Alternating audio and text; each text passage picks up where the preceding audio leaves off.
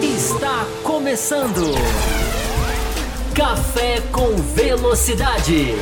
Com Fábio Campos, Matheus Pucci, Thiago Raposo e Will Bueno. A dose certa na análise do esporte a motor. Para você que nos ouve no cafévelocidade.com.br ou para você que nos assiste no youtube.com/barra estamos começando a edição 760 do seu programa semanal sobre Fórmula 1, sempre com muita análise. O podcast onde o automobilismo é discutido com profundidade. No programa de hoje, vamos falar muito sobre o Grande Prêmio de Miami, o quinto da temporada 2022. Tivemos aí mais um embate entre Red Bull e Ferrari, Leclerc e Verstappen. Então, tudo sobre essa disputa. Vamos falar né, desse ensaio, desse esboço de recuperação da Mercedes. O Hamilton fazendo uma prova boa, mas no fim o Russell termina na frente dele. Vamos comentar sobre isso também. Vamos falar dos acidentes que aconteceram. Vamos falar sobre o evento em si. Tantas celebridades, uma visitação antes da corrida cheia de gente, beirando até uma certa bagunça, o asfalto que começou a ceder. Enfim, as mudanças, o que teve de bom e o que teve de ruim neste Grande Prêmio de Miami. Vai ser um programa muito especial, edição 760 do seu podcast. Estou aqui com o Will Bueno, Fábio Campos também já está entre nós está adentrando daqui a pouco a sala. Will Bueno, seja muito bem-vindo, quinta etapa da temporada. Mais uma vez tivemos aí essa disputa entre Verstappen e Leclerc lá na frente, brigando pela vitória. O Verstappen até com certa facilidade dessa vez conquistando essa vitória. Seja muito bem-vindo. Impressões gerais, Will Bueno. Gostou, não gostou? Agradou essa prova de Miami? Enfim, qual, como está o seu copo, meio cheio meio vazio? Seja bem-vindo. Saudações, Thiago Raposo, Fábio Campos, ouvintes, espectadores do Café com Velocidade. Olha, Raposo, é, eu, eu, eu honestamente gostei. Assim, é claro que não foi aquela aquela super corrida, aquela super uh, super prova que a gente vai lembrar pela posteridade em termos de qualidade de corrida, uh, mas também não acho que foi uma das piores corridas que eu já assisti na minha vida. Eu acho que teve alguns pontos positivos, sim, né? Teve algumas coisas interessantes que aconteceram na corrida, principalmente no meio do pelotão. Tivemos uma, uma ultrapassagem, né, entre aspas, que definiu a vitória. Uh, e eu, eu acho que, que eu acho que valeu. Eu acho que o evento, né? A gente vai falar, gente vai falar da parte do evento uh, como um todo, que muita gente reclamou, muita gente falou, ah, porque isso é feio, isso é ridículo, isso é isso, isso é aquilo. Eu gostei e eu vou explicar por quê. E também tem um, tem um pequeno elogio para fazer para, para a transmissão nacional. Um pequeno elogio. Né? Me, me fala depois. Olha só, esse assunto é interessante. Esse assunto é interessante. Vamos falar sobre isso daqui a pouco. Fábio Campos, seja muito bem-vindo, Fábio Campos. Fábio Campos assistindo as provas no, na, na, América é um terror para o Fábio Campos, né? Porque ele assistir realmente na madrugada, do domingo para segunda-feira. Quem sabe no final do programa ele conta um pouquinho. O pessoal gosta de saber desses bastidores, mas é lá para o fim do programa que a gente tem coisas mais interessantes a falar, Fábio Campos, no começo desse programa. Por exemplo, esse esboço de recuperação da Mercedes, Fábio Campos. Ah, no caminho certo, no caminho errado, o que, que você achou? O que, que dá para a gente falar nessa, nessa abertura aqui? O que, que dá para a gente pincelar desses, desse esboço de recuperação? A equipe, pelo menos, um pouquinho mais à frente do que vinha nos outros GPs, como foi Imola, por exemplo, Seja muito bem-vindo. Olá para você, Raposo. Olá para o Will. Olá para o nosso ouvinte que já vem aqui nos bombardeando de perguntas e comentários aqui no chat para acompanhar nossas edições ao vivo aqui no YouTube. Sempre agradecendo e dando a dica aqui para quem quiser nos acompanhar no YouTube, nos mandar mensagem. Enfim, está no ar o podcast mais tradicional de automobilismo. Raposo, eu vou eu vou ter uma, eu tenho uma perspectiva tão diferente sobre a Mercedes que eu vou simplesmente desobedecê-lo e não vou falar sobre a Mercedes na abertura, porque para mim não houve evolução é, praticamente nenhuma. O que a gente viu foi uma sexta-feira que, por motivos que nós vamos entrar durante o programa, não se concretizou. Sexta-feira é sempre sexta-feira, mas eu acho que muito mais até a se discutir do que a Mercedes é como eu já até tuitei nessa segunda-feira. Né? Hoje a gente tem um Verstappen numa situação mais confortável, na minha opinião, do que o Leclerc, apesar do que a tabela de pontos indica. O Verstappen vem numa situação, para mim, mais confortável. É a discussão do carro, do que é o melhor carro contra o que é o carro mais rápido, porque nem sempre o carro mais rápido é o melhor carro. E se a Red Bull não é o melhor carro, a Red Bull é claramente o carro mais rápido da Fórmula 1, porque já isso não decidiu uma prova, isso decidiu provas no plural. E nós estamos ficando também, Raposo, muito bem acostumados com um equilíbrio na frente e com uma sistemática troca de posições para a liderança, que é o, o acostume-se do bem, como eu também disse lá no meu Twitter. Confesso para você que é, não tive a intenção de fazer tanta propaganda já de início, mas calhou de casar aqui com o meu comentário. É essa, esse é o tipo de detalhe que a gente tem que se acostumar. Não com asa aberta, que aliás até me surpreendeu positivamente essa questão, não é com isso que a gente tem que se acostumar. Não é com ordem de equipe. A gente viu como é gostoso ver piloto de, da mesma equipe brigando nessa corrida. O que a gente tem que se acostumar, Raposo, é com o um nível alto de um piloto ter que brigar pela vitória e ultrapassar o seu rival. Para vencer um grande prêmio de Fórmula 1, detalharemos isso, Raposo, ao longo desta edição bonita, de número 760, né? Exatamente, exatamente, Fábio Campos. Eu vou pedir a ajuda do meu querido Will Bueno, então, Fábio Campos, antes de a gente começar o programa, para falar do nosso programa de apoiadores. Certo, então, Thiago Raposo. Bom, pessoal, primeiramente, eu quero, eu quero pedir para vocês que estão assistindo essa live, primeiramente, deixar o like, que já ajuda bastante, já é o primeiro apoio que você pode dar aqui para o Café com Velocidade. E se você quiser apoiar a gente ainda mais, né, é só entrar lá no apoia-se, apoia.se barra Café com Velocidade ou no site do Café com Velocidade, cafécomvelocidade.com.br e ou aqui no YouTube, clicando em Seja Membro, e você pode nos apoiar aí com o valor que couber no seu orçamento, que você achar que a gente mereça, que você nos ajuda muito aí a manter né, toda a estrutura do Café com Velocidade é, de pé, ativa, né, que a gente tem aí, né, são 14 anos, né, 15 anos né, de, de, de podcast, vai completar esse ano, então a gente tem muito, muita coisa para guardar, então a gente precisa realmente é, da ajuda de vocês, quem, quem puder colaborar com a gente. São três faixas de apoio: a é, café com leite, a cappuccino e a extra forte. E você pode é, escolher a que cabe no seu orçamento. E aí você entra lá no nosso grupo exclusivo do WhatsApp também para interagir com o Fábio Campos. Fábio Campos interagiu no grupo do WhatsApp, porque a gente teve tantos apoiadores, tantos apoiadores, e o Fábio Campos interagiu no grupo do WhatsApp. Então, pessoal, eu fiz. É, essa é a hora, essa é a hora, para vocês interagirem. Recebemos mensagens sobre isso, inclusive. Recebemos mensagens deixa sobre isso. Aqui, deixa eu me defender. É, para que não, não, não vendamos uma coisa que não é real. Mas o Will falou muito bem. O número de apoiadores, a gente já passou de 60, se não me engano, até de 70, se a gente somar apoio no YouTube com apoio aqui nesse endereço que o Will falou, que está passando aqui embaixo da tela, o apoia.se barra café com velocidade. De tão feliz que fiquei, fiz uma pré-hora no, no, no antes do Grande Prêmio do, de Miami. Uma pré-hora lá no, no bate-papo, muito gostoso, inclusive, apesar da inundação de figurinhas, porque tem gente que só conversa por figurinha.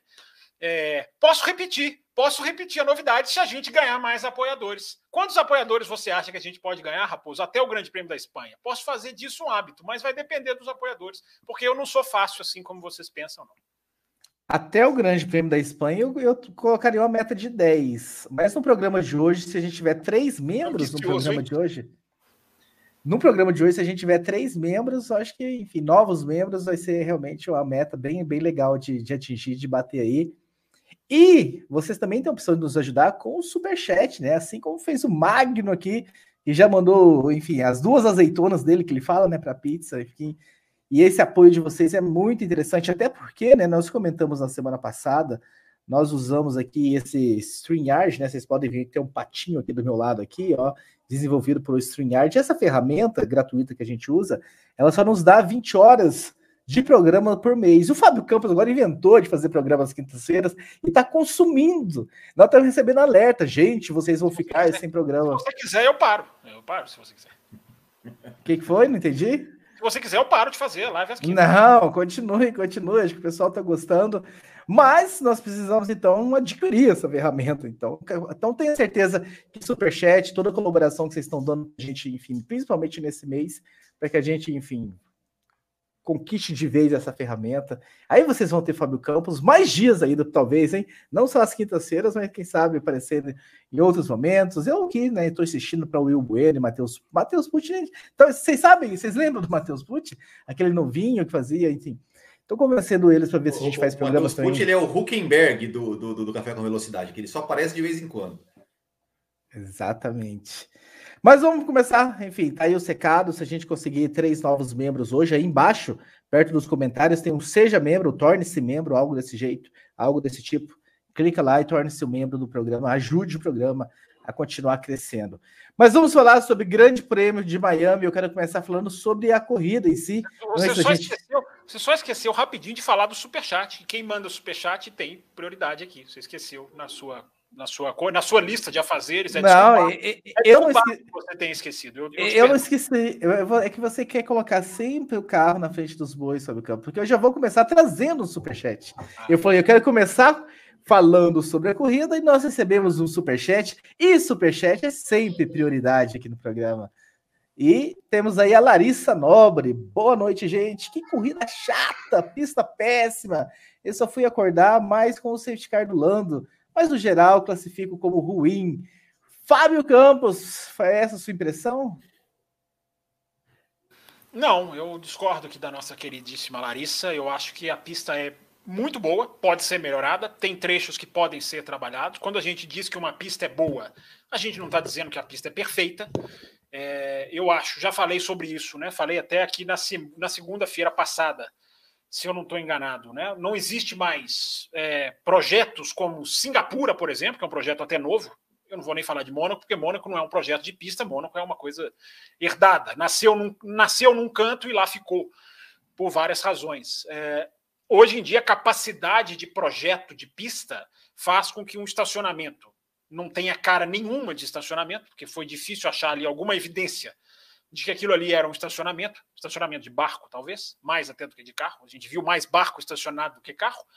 É, mas assim, um circuito rapidinho. Circuito que a gente vai falar, você já anunciou. Um problema de asfalto que tem que ser resolvido, é, é absolutamente imperioso que seja resolvido. Mas um circuito de altíssima velocidade, um circuito de retas longas, um circuito que, para mim, é plenamente aceitável, embora, repito, possa ser mexido daqui e ali. E discordo também da questão da corrida. Não achei a corrida é, é, tão ruim assim. Embora eu sempre diga, né? Quando eu digo que a corrida não foi tão ruim e os ouvintes dizem que a corrida foi ruim, o ouvinte tem razão. Normalmente o ouvinte tem razão, porque eu sempre bato palma para quem é crítico.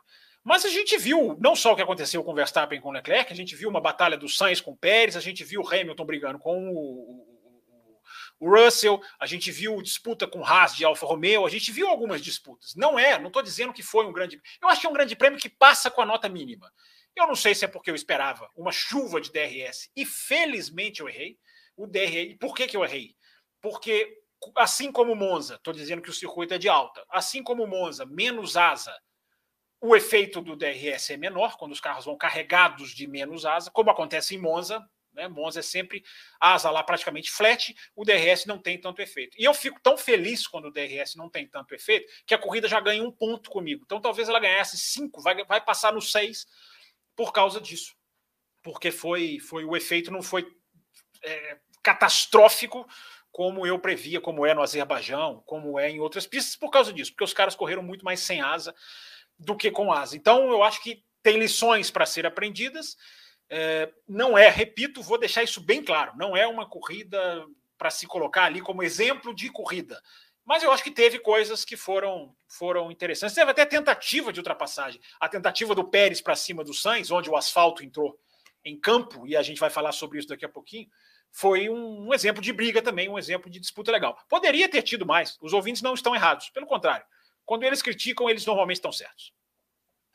Muito bem, muito bem. O Will Bueno já tem o, o, mesmo tamanho, já tem, enfim, a mesma importância de Mônaco, que agora já podemos substituir Mônaco de uma vez por todas, porque já tem uma pista que vai, enfim, estourar os negócios da Fórmula 1, celebridades e tudo mais? Não, não, eu, eu, eu sou um defensor de Mônaco, é, e assim, e também acho que, que é, é, concordo com o Fábio Campos nesse ponto, sim, não acho que foi corrida é, desastrosa, não acho que a pista é ruim, acho que a pista, é, gostei da pista, Porque o que eu vejo é o seguinte: é, quando eu vejo muitos pilotos errando na pista, quer dizer que a pista é boa, quer dizer que a pista não é fácil, quer dizer que a pista ela tem um, um desafio ali é, técnico ou até por conta do asfalto, né, tal. É, e a gente viu muitos pilotos errando, a gente viu é, é muita, né, um, um, circuito que tem muitas retas, mas também tinha sua parte ali um pouco mais travada, um pouco mais difícil. É, e eu gostei da corrida, eu gostei da corrida, claro, como eu falei aqui no começo, não é, não foi a melhor corrida, mas a gente viu briga pela liderança, a gente viu briga pelo, pelo pódio, a gente viu é, companheiros de equipe disputando, a gente viu um, um, pelotão ali, né, que era, se eu não estou enganado, Alonso, Stroll, uh, Vettel, Schumacher e Magnussen, passando, repassando, um errando, se tocando, batendo. Eu, eu, achei, eu achei legal, eu achei interessante, eu achei interessante isso. Tivemos batidas, né, de, é, é, é, toques que, né, é, também é, toques que provenientes de disputas, é, eu achei que, que ficou uma corrida que ficou na média. Claro, teve algum momento da corrida que ficou meio, digamos, sem muita coisa acontecendo, principalmente lá na frente, quando o Verstappen né, conseguiu aí abrir uma vantagem, uma vantagem tranquila. E é claro, o safety car no final ajudou a dar uma, uma movimentada. Se não tivesse aquele safety car, talvez a corrida seria seria é, menos movimentada do que, do que foi. Né? É, mas agora uma coisa que eu quero, que eu queria ressaltar é o seguinte: é, muita gente falou, não, olha, Miami tem que sair, Miami, já, já, já querendo acabar com Miami, que mal entrou. É, eu peço para vocês se lembrarem como foi o GP da Europa de 2016, disputado no circuito de Baku. Foi a primeira corrida em Baku, foi para mim pior do que essa de Miami, e todo mundo já queria acabar com o Baku. E hoje, quem falar que, que a gente é, é, que a gente tinha que tirar Baku do, do calendário vai falar: não, Baku só entrega corridas boas. É isso, é assim, a primeira, primeira corrida, ninguém conhece, está tá conhecendo ainda, tem alguns pontos a melhorar. É, eu acho que, que, que, como um todo, acho que a corrida ficou na média. Acho que eu gostei, eu gostei da, da como falei, não, não, não fiquei super empolgado, mas também acho, achei que foi, foi bacana. Teve coisas bacanas na corrida. Fábio Campos, temos mensagens aqui sobre a corrida, já que nós estamos falando dela nesse primeiro momento. O Cleudemir, né? O Cleudemir é conhecido como a maior decepção da sabatina no grupo do WhatsApp, mas enfim, é um cara bacana. O Cleudemir mandou o seguinte: a corrida prometia mais do que apresentou. A pista apresentava uma instabilidade com relação ao desgaste. A impressão que tem é que todos se mantiveram no modo conservador e evitaram os confrontos esperando as falhas que não aconteceram a corrida virou procissão, até o safety car, que criou um pouco de imprevisibilidade e trouxe alguma chance de emoção. Corrida nota 5, pista nota 5, evento atmosfera nota 9. Então, essa é a impressão do Cleudemir. E, Fábio Campos, o nosso querido Klaus Heidrich, acho que é assim que fala ele, eu sei que ele está aqui no grupo com a gente. Será que eu falei certo no sobrenome dele? Ele falou o seguinte: eu me arrisco a dizer que a efetividade do DRS esteve bem próxima do ideal nessa pista pois na maioria das vezes o piloto se aproximava na reta oposta e era colocado em condições de disputar a freada da reta de largada e não fazer aquelas passagens horrorosas no meio da reta sem chances de defesa. Com mais alguns ajustes, creio que melhoraria a qualidade das disputas, já que para a Fórmula 1 está fora de cogitação que ele seja removido agora. É, eu acho o seguinte, Raposo, é, é, essa discussão é muito boa, é muito saudável e a gente gosta de ter aqui, mesmo quando a gente não, não concorda, ou os ouvintes têm uma maioria. Eu estou vendo aqui gente no chat falando que gostou, que não gostou. Eu acho que dividiu bem as opiniões. É, eu acho que a gente não pode confundir, é, embora eu tenha dito na quinta-feira aqui no Além da Velocidade, quando eu estava falando justamente sobre o tema da live, né? Foi é, justamente o, o, a atmosfera que a gente vai falar mais hoje, Daqui a pouco a gente vai falar sobre o evento Miami, depois que a gente falar de Verstappen, de Leclerc, que são coisas até que interessam mais, claro, mas a gente tem que falar sobre o que foi feito de diferente, por que esse grande prêmio é tão diferente. E eu abordei isso aqui na quinta-feira, né? É, a, uma antecipação tão grande, uma antecipação ao estilo Super Bowl, uma antecipação tão trabalhada, ela joga uma pressão para a corrida. E tem que jogar mesmo.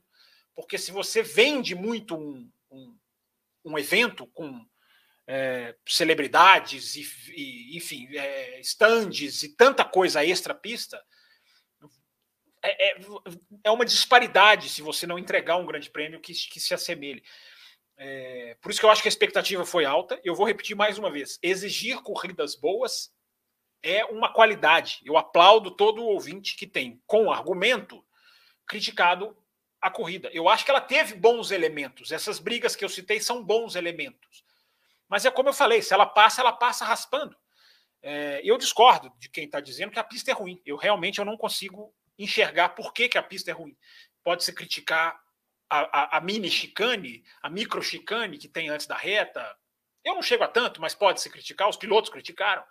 O asfalto é outra história que nós vamos entrar mais para frente. Né? É, eu também acho legal o circuito que desafia, mas o circuito não pode fazer o erro por causa do asfalto. O asfalto não pode se soltar. É, se o asfalto for abrasivo, se o asfalto for difícil, se o asfalto comer pneu, isso é outra história. O que aconteceu em Miami foi um asfalto que ele sujava a pista. Eu não me lembro de ter visto isso em nenhum grande prêmio. Mas não vou entrar nisso agora. Só para responder o ouvinte, é, eu concordo que o safety car deu a vida para a corrida, deu o, o, o, que a mais, diria aqui Diogo Gomes, se ainda integrante fosse. É, claro que o safety car salvou, como já salvou a corrida em Interlagos, a de 2019, por exemplo, só para lembrar uma. É, o safety car salvou, salvou sim, não tenho a menor dúvida. Antes do safety car, sim, estava tava muito parado. É, eu só acho que foi um pouco mais do que eu esperava. Tenho que nivelar por cima, os ouvintes estão certíssimos. E eu, como eu estou é, sempre em campanha contra a asa, quando a corrida é boa sem a asa, para mim já é uma qualidade sim. Podem discordar de mim. Para mim, ela já ganha um ponto, sim. Ganha um ou dois pontos, porque ela foi boa. E como o ouvinte aí que você acabou de ler, uh, escreveu. Uh, a, a, o funcionamento da asa não estragou a corrida. Isso, para mim, já é uma qualidade. É, eu prefiro corrida com menos ultrapassagens reais do que repleta de, de troca de posição fútil e real. E a gente teve pouca. A gente teve muito pouca. Isso é uma qualidade. Agora, para terminar, temos que exigir GPs melhores do que esse. Por isso que eu estou dizendo aqui, sem fazer demagogia. Os ouvintes estão certos. Temos que exigir, ainda mais quando a expectativa é muito grande e o, o a, é, tudo contribui, né? O excesso de celebridades, o excesso de pompa e circunstância. Na minha infância se falava isso. Vocês já eram velhos. Talvez vocês não lembrem porque vocês já eram velhos. Mas na minha infância se falava que um evento tinha muita pompa e circunstância. Nós já éramos velhos, né? Você que está vindo com expressões lá do século passado. Não, não é tão do século passado. Assim. Esse teve pompa e circunstância. Aliás, né? Cá entre nós, né? Celebridades, ok. Mas cortar imagem da corrida para mostrar celebridade é um pouquinho demais. Mas daqui a pouco a gente vai entrar nisso quando a gente estiver falando do evento. Não é isso, seu Raposo? É isso, meu caro Fábio Campos. Antes de passar, retornar para o Will Bueno, já batemos um, Fábio Campos. Senhor Venâncio Delgado, seja muito bem-vindo ao grupo de apoiadores. Acabou de se tornar apoiador. Faltam dois para a gente bater a meta dos três. Então você pode entrar tanto no apoia.se barra Café que está passando lá embaixo, ou aqui no YouTube mesmo, tem um Seja Membro, clica aí nesse Seja Membro. Enfim, já entrou na Extra Forte, inclusive, né? Na maior faixa. Então seja Vai concorrer uma F1 TV em breve, já vai concorrer. Exatamente. Então vamos retornar os, os sorteios logo, logo. Will Bueno, ah, sobre essa questão que o nosso querido ouvinte trouxe para a gente sobre a efetividade do DRS, enfim.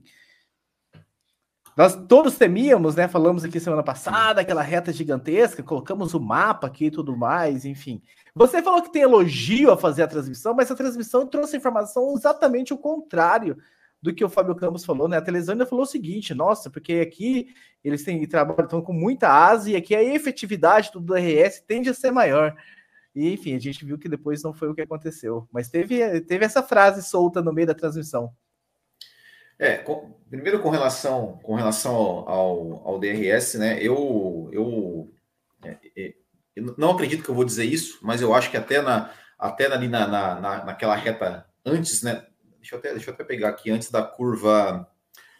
Ai, meu Deus, tá aqui. Você não decorou o nome das é, curvas até agora. Você não fez. Da... Você não se preparou para. Você não é, reparou, curva... ele não reparou. Ele não repara o nome das curvas, o número das é, curvas. Enfim, enfim. Mas, mas que, que, que, até, de certa forma, o DRS ajudou a aproximar e para que né, o, o, o, o, piloto que estivesse atrás conseguisse chegar na, na outra, na, na, reta seguinte, para fazer, né, tentar a manobra de ultrapassagem.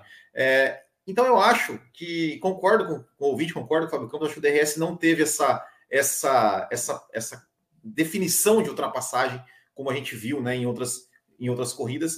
É, e até eu acho que, que isso poderia servir assim de, de até de, de lição ali para a Fórmula 1, para a FIA, né? Assim, é, da, da, mesma forma que a gente tem, por exemplo, né, os, os, os, os níveis né, de pneus do C1 ou C5, poderia ter os níveis de abertura de asa. Ó, essa pista aqui, a asa vai, vai abrir nível 1, essa aqui vai abrir nível 2, para que né, é, é, o que nós tivemos no GP de Miami, né? Uma, gente, uma tecla que a gente sempre bateu aqui. É, a ferramenta ser usada de uma forma inteligente. Se não dá para tirar o DRS, que para nós seria o sonho, mas se não dá para tirar, ok. Se você aquela coisa, se você não pode com ele, junte-se a ele, mas faça, use-o de uma forma inteligente. Então, é, tomara que vejam, né, que, é, é que, que, esse DRS que foi usado no, no em Miami é, não foi prejudicial ao espetáculo, né, pelo menos na nossa visão. Tem muita gente que achou que pouco ultrapassagem.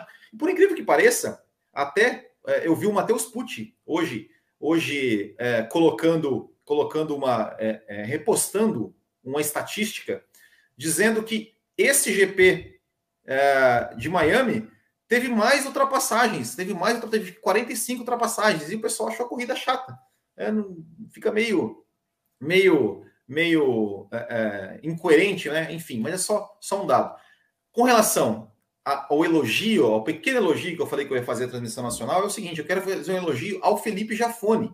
Ao Felipe Jafone. Porque toda vez que mostrava a câmera do capacete, ele ficava ali atento ao volante dos pilotos e expli tentava explicar, explicava ali com informações tudo que a gente estava vendo no volante do piloto. Olha, aquela barrinha verde é isso, aquela barrinha não sei o que é aquilo, aquela luzinha ali vermelhinha é, é, é, é, tal coisa. É, informação, informação, que, é que a gente tanto pede né, aqui nas transmissões. E eu acho que isso foi um, é, é foi um ponto, até, até cheguei a twittar sobre isso na hora. Realmente foi uma coisa que, que me agradou muito, né? Ver né, o, o, o Jafone ali, na hora que aparecia a câmera, a câmera do volante, ele já chamando a palavra para ele para falar, ó, aquilo ali, ó, tá vendo aquilo ali, ó, o vermelhinho significa que o pneu, é, o, a barrinha verde significa que a temperatura do pneu está bom, ó, a barrinha azul ali do, do dianteiro, não sei o que, significa que, que, o pneu está na temperatura um pouquinho abaixo.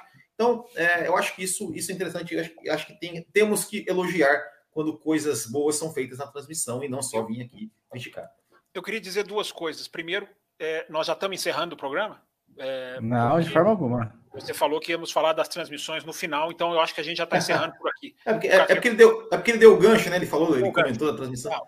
Outra coisa, eu devo trazer aqui na quinta-feira, se tiver live na quinta-feira, porque eu não vou. Não Como assim? Não, mas Como é, assim? depende da minha boa vontade. É, eu ainda não fui convencido. É, o que, que foi? O Will está falando de informação, né? O que, que foram duas entrevistas de duas figuras que foram para a cabine da Sky Sports uma no FP2 e outra, se não estou enganado, no FP3. É, tudo o que o Michael Andretti falou para a Sky sobre a situação da equipe dele entrar na Fórmula 1, eu vou, eu não, tô, não vou trazer hoje, porque eu quero até anotar, fazer, colocar aqui no meu bloquinho de sempre, todo repleto de anotações de Fórmula 1. É, para não deixar passar nada, porque era assim, pergunta direta e é impressionante as respostas secas do Michael Andretti. E depois contar também, quem sabe na quinta é, ou em outra oportunidade, como que o Montoya, que foi para a cabine, trabalha o filho dele para chegar à Fórmula 1. É curiosíssimo, é interessantíssimo. São duas informações que quem quiser acompanhar o Além da Velocidade ou o Café, vai depender, repito, do meu humor, é, vai ficar sabendo o que, que aconteceu, porque olha, é muito interessante. O Andretti está muito aberto a contar o que realmente está acontecendo e a situação da equipe dele. Então, fiquem ligados. Não vai ser hoje, porque parece que o Raposo já quer acabar o programa, porque disse que a transmissão ia ser no final e a gente já falou da transmissão. Eu, eu, eu não sei se você já vai passar para o assunto da corrida, mas algum outro assunto, mas eu só, só queria falar uma outra coisa que me chamou a atenção uh, com relação à, à corrida. Uh, e que, de certa forma, eu, eu, acho, eu acho interessante isso, que é como os pilotos saíram esgotados da corrida. Como como é, Verstappen, Leclerc e Sainz, eles saíram absolutamente esgotados, estavam realmente ali, né? Eu, eu, não me lembro de ter visto uma corrida que os pilotos, né, pelo menos os, os pilotos que foram para o pódio, é, saírem assim com, uma, uma, expressão de tão, de tão cansados Uh, e eu acho isso um ponto positivo. Eu acho mas isso, isso não é tanto a pista, viu, Will? Não, assim, é o calor, obviamente. Não apontar, mas é, o, é, é, a geografia do local. Sim, sim, sim, claro, mas eu, mas eu acho isso um ponto positivo. Eu acho isso um ponto positivo. Eu, eu acho que, que é isso, né? Que a gente quer ver os pilotos ali pilotando realmente no limite e passando por, por situações é, é, como essa, né? De, de desgaste mesmo. De, de o, o, eu vi o, o, Alonso, acho que o, o, o Magnussen também falou que foi a corrida mais difícil que ele, que ele, que ele, que ele já fez na carreira. Né? O Alonso falou que perdeu acho que uns 3 quilos. É, eu acho, achei isso muito, muito interessante. Também chamou, chamou atenção de ver né, que, que, como, como eles estavam esgotados fisicamente. Fazia muito tempo que eu não via isso. É, o que eu acho que é importante a gente, é, a gente arredondar sobre essa questão da, da qualidade da corrida, eu, eu, confere, eu repito, eu acho a pista muito boa. É, gosto das curvas de alta. Acho que as retas são absolutamente é, enormes e reta, eu sempre digo, para mim, reta é, é uma coisa mais saudável que pode ter numa pista. Então eu não, não consigo achar a pista ruim. A, a, corrida eu dou o braço a torcer. Digo, digo, e repito, os ouvintes críticos que são, eu procuro aprender com eles. É, parabéns, mas... Larissa. Parabéns, Larissa. Não, mas não é só ela, não. Eu estou vendo a internet bem dividida, assim, na questão de gostei, não gostei. Eu vi, eu vi muito jornalista criticando, o que eu aplaudo também. Eu prefiro eu prefiro eu estar no lado errado nessa hora e os caras sendo críticos. Eu acho que eu, quando é o contrário me preocupa mais. Alguns poucos criticando e uma, uma gama muito grande elogiando. Mas eu queria deixar muito claro: são elementos. Eu acho que a corrida teve elementos interessantes. É, e aí ela passa, porque talvez a expectativa fosse. quando Porque a questão do asfalto ela era muito pior na sexta-feira. No domingo ela não foi tão ruim, porque chuva, W Series, Porsche Cup, que emborracharam lá um pouco. Mas, enfim, o asfalto é depois de Verstappen, Leclerc, Ferrari, Red Bull. Não é isso, Thiago Pereira, Raposo?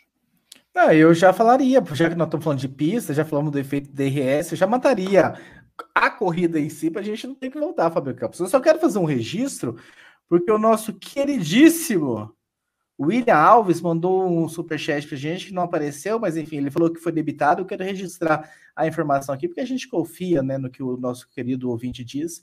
E ele falou sobre o assunto que nós já discutimos, né? Aparentemente o DRS não foi um fator nas batalhas dessa corrida, fez a função de aproximar, mas na hora de passar o carro na frente teve chance de defesa. Acham mesmo, né? A gente já, enfim, já respondeu, William.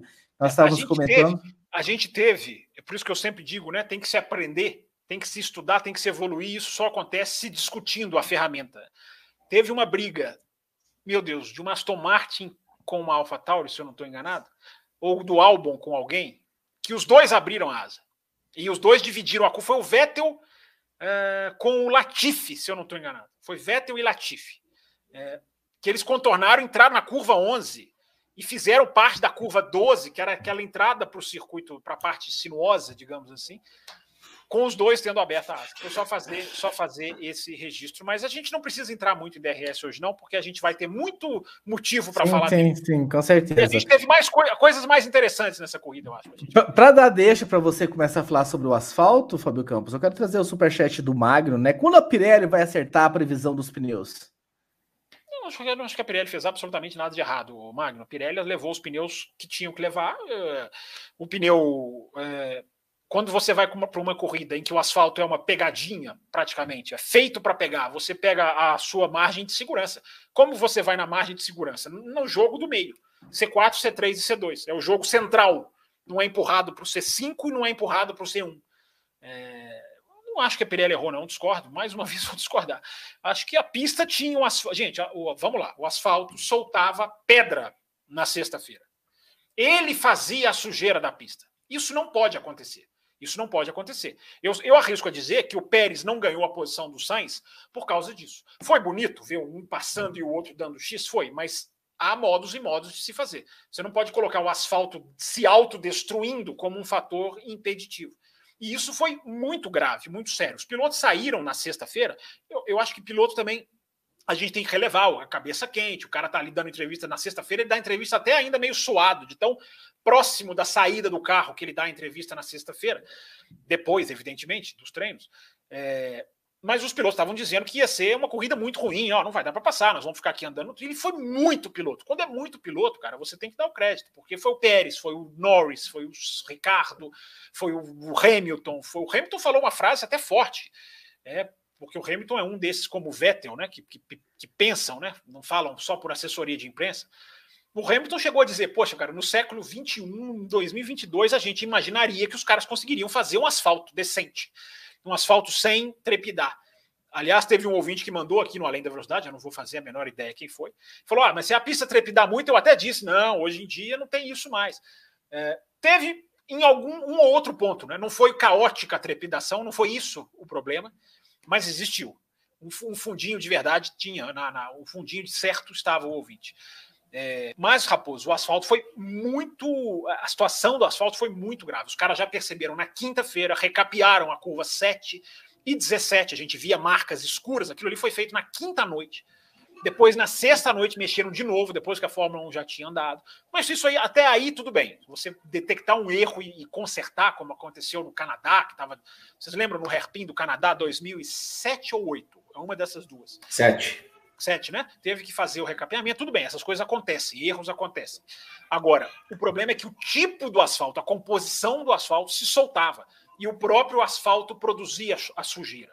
Eu arrisco a dizer que os erros do Sainz e do Ocon foram porque eles viviam uma situação em que você colocasse dois centímetros de roda para fora do traçado, e os pilotos estavam falando isso. Se você coloca dois centímetros de roda para fora, você perde o carro. Isso é, isso é um exagero. Isso não pode acontecer. Isso não foi planejado, isso foi um erro. Isso é uma coisa que tem que ser feita, refeita para o ano que vem, já que os caras têm toda a capacidade de mexer no asfalto, refazer, montar de novo. Né? Tira a pista, coloca a pista, vai ficar pouca coisa lá, só os, o prédio dos boxes.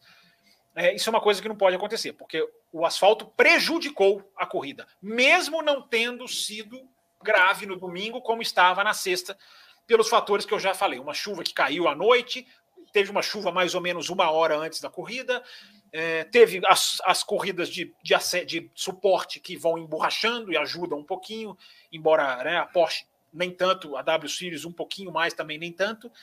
É, foi, foi, foi sério o problema. O problema foi sério. Eu acho que terminada a corrida, quem não se informou talvez não tenha essa impressão, mas quem acompanhou o final de semana sabe que o que aconteceu na, no, no, asfalto foi uma coisa muito, uh, digamos, é, é, é, grave que tem que ser trabalhada, porque eu repito, sujeira de a, os marbles, a farofa, como ele diz, do pneu é uma coisa, é grave e também não pode acontecer. Quando o próprio asfalto faz isso, tem alguma coisa errada. É, queremos mudanças, né? Eu, eu, a Mariana Becker, ele entrou com uma live, né, pós-corrida, enfim, falando que os administradores do circuito receberam todos muito bem essas críticas, né? eles ouviram e tal, e, e reconheceram e falaram já em mudanças em trabalho. Então, pelo menos. E os Estados Unidos, pelo menos com a NASCAR, né? A gente vê muito isso acontecendo.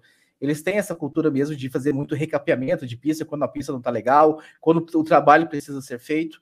Então, eu acho, enfim, que vão aprender a lição. Entrou muita grana, né? A gente viu enfim, a quantidade de, de, dinheiro que. Saíram algumas reportagens falando da quantidade de dinheiro que, se, que foi movimentada no final de semana. Então, eu acredito que essa questão do asfalto, pelo menos, não será problema para a próxima, enfim, para a próxima vez que a Fórmula 1 depois, volta lá. Depois que a gente entrar, Raposo, no Leclerc, Verstappen, Ferrari, Campeonato Mundial, eu posso trazer uns números, eu vou puxar aqui uns números do evento Miami fora da pista. Mas vamos falar do que interessa, então. Vamos falar do que interessa, aliás mudando de assunto agora, com 37 minutos de programa, Fábio Campos, trazendo exatamente essa disputa de Red Bull e Ferrari, Verstappen, Leclerc e o Bueno. E já começamos com a mensagem que nós recebemos lá no cafécomvelocidade.com.br, o nosso querido Tchelle Folgado, né? Olá, pessoal do café. Já podemos afirmar que a Red Bull é o melhor carro do grid? Principalmente para a corrida, já que todas as corridas até o momento que o carro não quebrou, o Max venceu.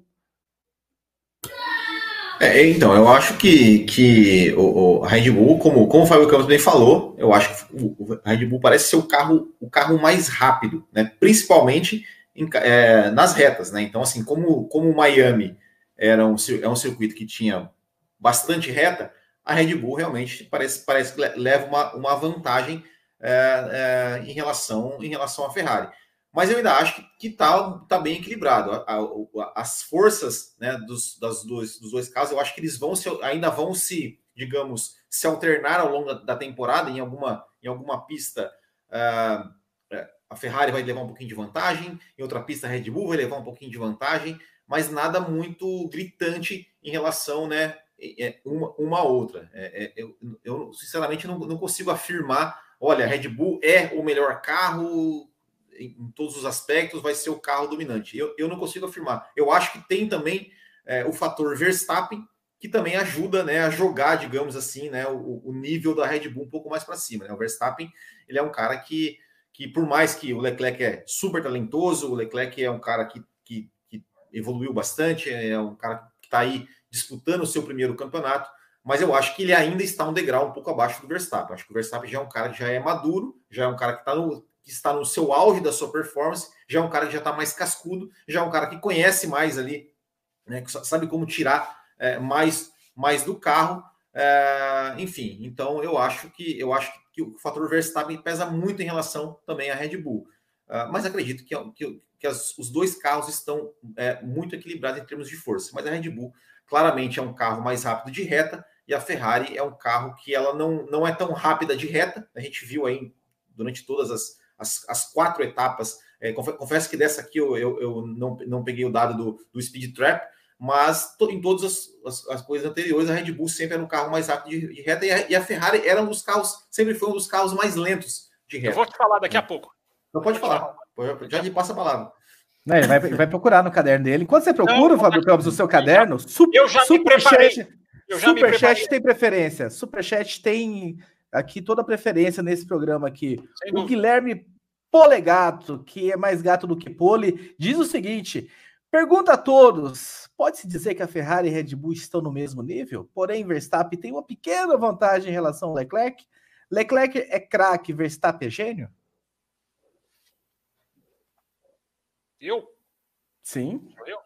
É... é... vamos lá. Eu acho que tem um fundo de verdade no que ele está falando, né? Do, do, do, o Verstappen né, tem um. Ele, ele, já passou por o que ele está passando agora. Ele tem um outro.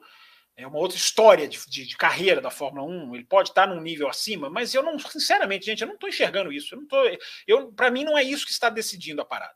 O Verstappen é cara, o melhor piloto do mundo hoje, talvez? É, é muito provável que esteja sendo o, que é que está decidindo a parada, Fábio Campos? O que está decidindo a parada é a velocidade final de reta da Red Bull. É o que tá, isso está decidindo a parada. O que está decidindo a tabela de, do campeonato neste momento, pontuação, são as quebras. O que desenha a tabela hoje são as duas quebras da Red Bull. Ela dá o desenho da tabela hoje.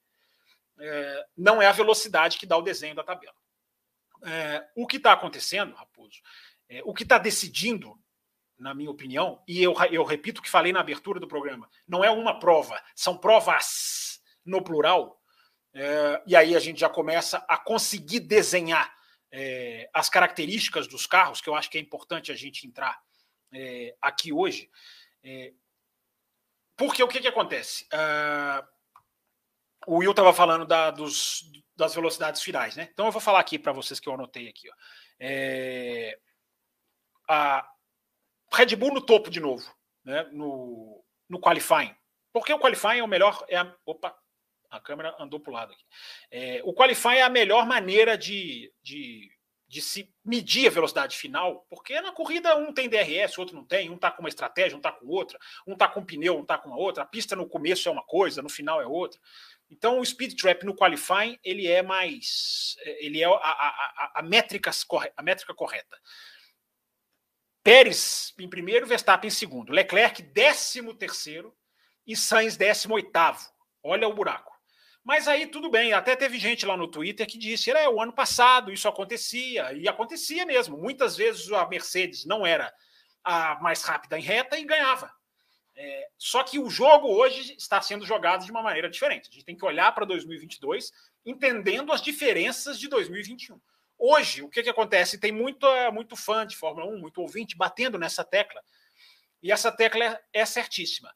Hoje há um equilíbrio entre Ferrari e Red Bull enorme. O equilíbrio é muito grande.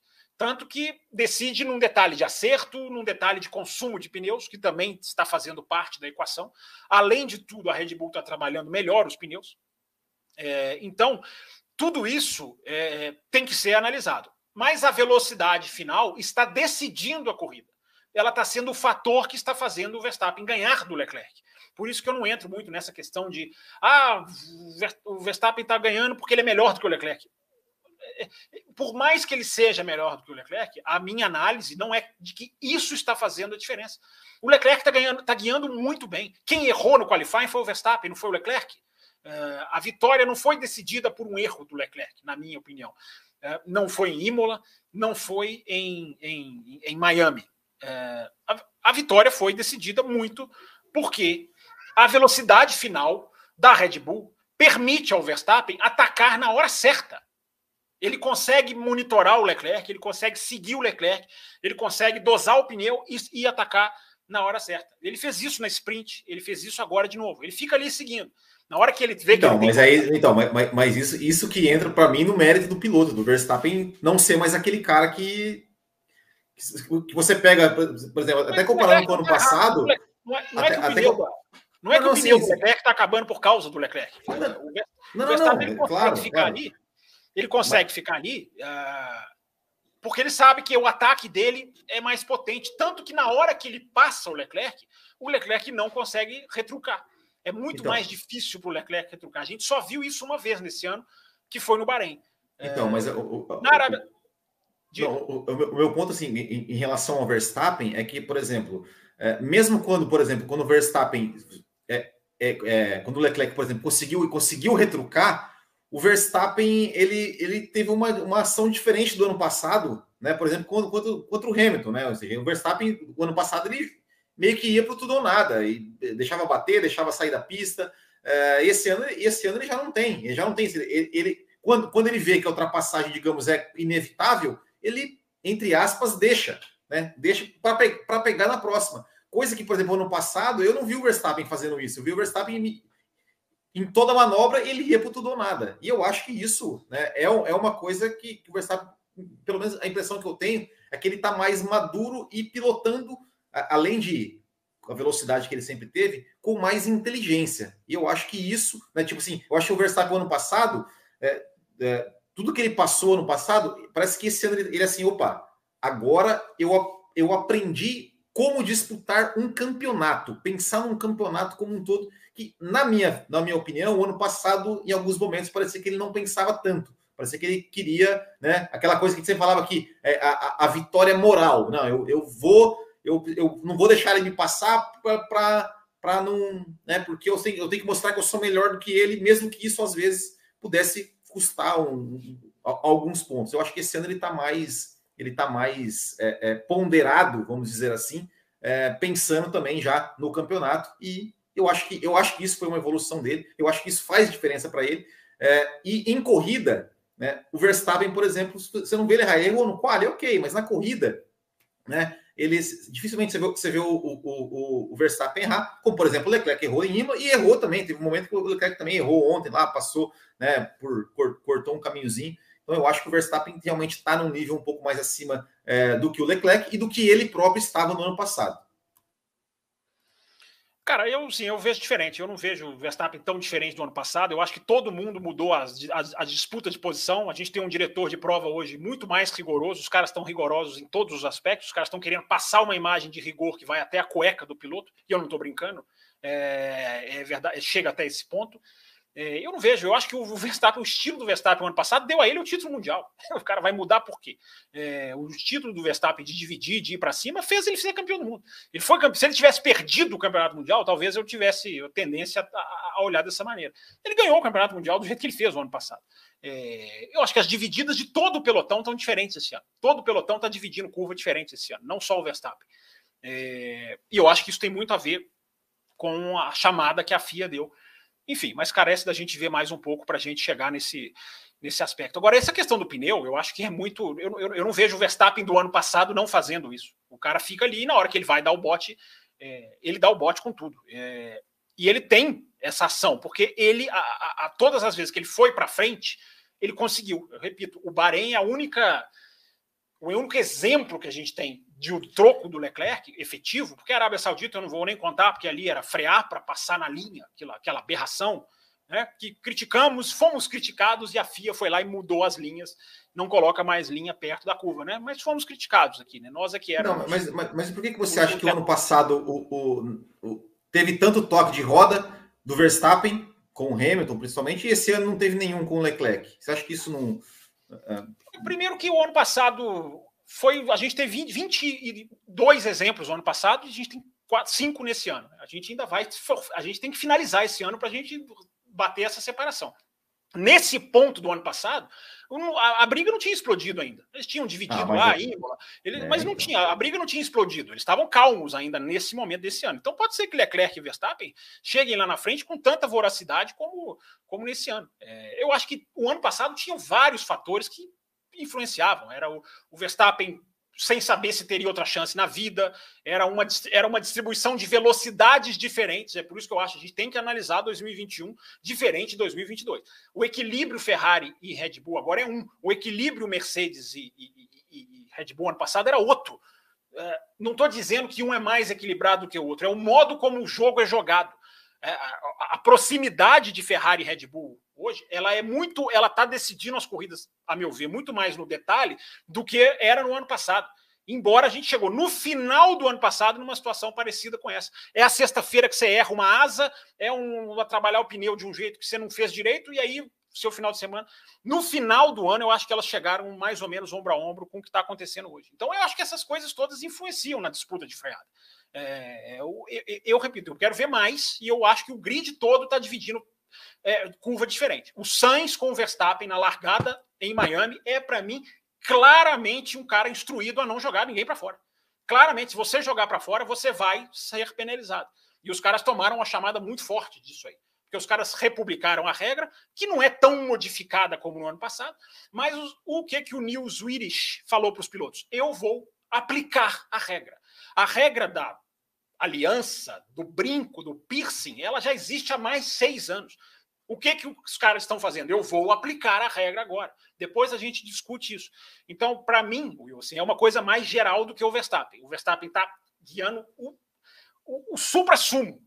É, é inteligente, frio, aguenta pressão, mas isso não é surpresa, porque o ano passado ele fez isso, agora Imola, Imola não. Miami. Mais uma vez, como o cara aguenta a pressão, é, por mais que a gente está falando aqui de carro, de pneu, eu vou terminar só aqui aquela análise da questão dos pneus, mas é impressionante como o Verstappen ele não só aguenta a pressão como uma pedra de gelo, isso eu já tinha usado essa expressão de pedra de gelo para ele no ano passado, como é a característica do cara que vai buscar uma vitória. É impressionante. Ele larga em terceiro e vai buscar uma vitória com uma tranquilidade que parece que é qualquer um que faz. Sempre lembrando que o Vettel nunca ganhou uma, uma corrida fora dos três primeiros. O Vettel só ganhou corridas largando de primeiro, segundo e terceiro. O Leclerc nunca venceu uma corrida em que ele não largou na pole. É, é, é, é essa, nesses pontos, a balança pesa para o Verstappen. Mas eu não estou vendo, é onde eu discordei da opinião, eu não estou vendo o Leclerc guiar tão menos que o Verstappen assim. O Leclerc está tirando da Ferrari. É, você pode falar o erro Imola, né? O erro Imola pode deixar, ele pode, pode, pode pesar na análise do campeonato mas ele está guiando fino. Eu não acho que ele fez nada de errado nesse final de semana. Eu acho que a questão dos pneus é uma característica do carro mais do que do piloto, porque senão o Sainz estaria lá chegando na briga. O Leclerc cai, aí você vê os tempos do Sainz se aproximando. O Sainz até se aproximou num determinado ponto ali, é, mas num pedaço pequeno da corrida. Ele embarregou uma curva, né? E ele perdeu um contato com o Verstappen. Sim, tava... sim, não. O Leclerc é impressionante, porque o cara erra na, em Imola naquela de jogar o carro para cima da zebra. E teve duas voltas em que ele jogou o carro para cima da zebra, na chicanezinha, na chicane Fórmula E, como os pilotos preconceituosamente chamaram. É, o Leclerc joga o carro ali, naquela fase final da corrida, de perseguição do Verstappen, que eu falei, o cara, o cara esqueceu o Imola completamente né, porque aquela zebra ali era muito perigosa de acabar com a corrida, de acabar com uma. A gente teve carro ali que errou no treino e quase foi no muro. Verstappen ali errou mais tangência. Quem jogou o carro para cima ali, e a gente já falou isso 500 vezes aqui, né? Jogar o carro para cima da zebra hoje pode matar a sua corrida. É, a gente falou isso aqui desde a pré-temporada. Então o cara foi para cima. É, eu não estou discordando de que o Verstappen seja mais piloto. Eu só, eu só acho que hoje o jogo está sendo jogado de uma maneira tão equilibrada que o Verstappen consegue dar o bote, o Leclerc, não por deficiência dele, não consegue atacar, porque a velocidade final é muito discrepante. E quando você tem dois carros tão equilibrados, é aí a diferença para 2021. Quando você tem dois carros tão equilibrados, chega na reta, é, é um diferencial a seu favor. É um diferencial. É, é, é, é, um item do carro que faz a diferença na corrida. Não tanto no qualifying, talvez, mas na corrida faz. Porque é, a, é a hora que você dá o bote e você depois tem dificuldade. O outro tem dificuldade de, de, contra-atacar. Nem quando o Leclerc teve uh, o DRS, ele conseguiu ser tão efetivo quanto o Verstappen, nem na Arábia Saudita. Ele não conseguiu em lugar nenhum, só no Bahrein. Porque aí qual é a diferença? No Bahrein, ficou muito clara uma diferença da Ferrari para a Red Bull, e aí a Ferrari melhor, na aceleração, na saída de curva. É, a gente via claramente. E ali o Leclerc conseguiu, porque o Verstappen passava no retão do Bahrein, mais uma vez passava no final da reta. O Leclerc inteligentemente abria para jogar na reta curta. Na reta curta, o que, que pesa? A reaceleração. Era onde a Ferrari ganhava da Red Bull. Não ganhou tanto assim em Miami. Por que será? Muito provavelmente, pode ser, não dá para cravar, porque a Red Bull ficou mais leve. Essa Red Bull pesa menos do que a Red Bull do Bahrein. Então, por que não, a, a, não ver isso, como muito bem lembrou o Mark Hughes? Por que não colocar isso ali na questão da aceleração? O carro mais leve acelera tanto quanto o outro e a velocidade final vai fazer diferença lá na frente. Está fazendo a diferença, Raposo e Will. É, e aí, vem o pensamento, vem o pensamento, digamos assim, que as pessoas tendem a ter de que a Ferrari precisa contra-atacar isso. Isso não é simples de contra-atacar. Até porque, junto com isso, está a questão dos pneus. Os pneus da Ferrari acabaram primeiro em Imola e acabaram primeiro. Não é que acabaram, acabaram é uma expressão exagerada. Eles se desgastaram mais porque a Ferrari ativa mais rapidamente os seus pneus. Ela aquece eles mais rapidamente. Vocês perceberam? Isso, isso até vocês perceberam, vocês que ficam lá desatentos perceberam. Uma coisa que está acontecendo na Fórmula 1 atual que é fantástica, que é tem um safety car e o carro que não estava vivo ganha vida. Aconteceu na Arábia Saudita e aconteceu de novo. O Verstappen administrando para o Leclerc, já tinham feito as paradas lá na frente numa boa. Veio o safety car, o Leclerc ganhou vida na corrida. Sem, ainda nas duas voltas, sem que o DRS fosse permitido, porque a abertura da asa pode contribuir. Assim, ó, ele está se mantendo próximo, ok. Mas antes disso, o Leclerc já estava ali bombardeando o Verstappen. Por quê? Porque a Ferrari aquece os pneus mais rápido do que a Red Bull. Só que você aquece mais rápido, você desgasta antes, você chega na vida, no, no final da vida útil dele, primeiro. Então, Raposo, essa está sendo a chave. Esse é o detalhezinho que está fazendo a diferença. Por isso que a Ferrari não parou a gente pode até entrar nessa discussão também. A Ferrari não parou no safety car. Tem muita coisa, Raposo, que está pesando nessa, nessa, nessa discussão. Ô, ô Michael Gabriel, eu não sou ferrarista, eu não sou hater de ninguém, eu analiso Fórmula 1, cara. Se a análise é a favor de um piloto ou não, é, aí vai do gosto do torcedor. Eu não, a minha análise é técnica, eu não estou fazendo análise favorável a nem piloto nem equipe. Will Bueno, para a gente seguir com Ferrari e Red Bull, nós temos aqui, por exemplo, o nosso querido, alguns superchats para a gente trazer na, na, tela, né? O Ebreno, né? O Pérez segurou contra o Sanz para não estourar o motor. O nosso querido, querido Guilherme Polegato, né? Por que, que o Pérez não passou o Sanz com o DRS? O Gustavo Basso, né? Que peso permite né, o piloto perder? Não, enfim, esse do Gustavo é para depois. Esse foi errado aqui, uhum. Gustavo. Daqui a pouco vem você. Tem mais uma que é do Magno. O Magno mandou também, né? O Pérez não tem o mesmo carro, por que, que não faz o mesmo, né? E aí ele mandou mais um para me despedir, porque amanhã no pedal eu termino de ouvir. Faça como o Magno. Vão despedir? Manda um superchat para avisar que tá saindo. Mas enfim, o Bueno, Sérgio Pérez e Carlos Sainz. É, eu, eu honestamente, assim, né? Uh, acho, acho que os dois estão decepcionando. Acho que os dois estão decepcionando. É, é, eu, eu, eu gostaria, assim, claro, o Pérez é, dentre os companheiros que o, que o Max Verstappen já teve, com exceção do Ricardo, é de longe o melhor. Uh, mas eu esperava mais, eu esperava que o Sérgio Pérez conseguisse andar pelo menos mais próximo, né? E assim como eu esperava também que o Carlos Sainz conseguisse andar um, um pouco mais próximo do que o Leclerc. Então, para mim, os dois, os dois estão decepcionando, né? Os dois estão, para mim, um nível bastante abaixo do que Leclerc e Verstappen estão, estão guiando.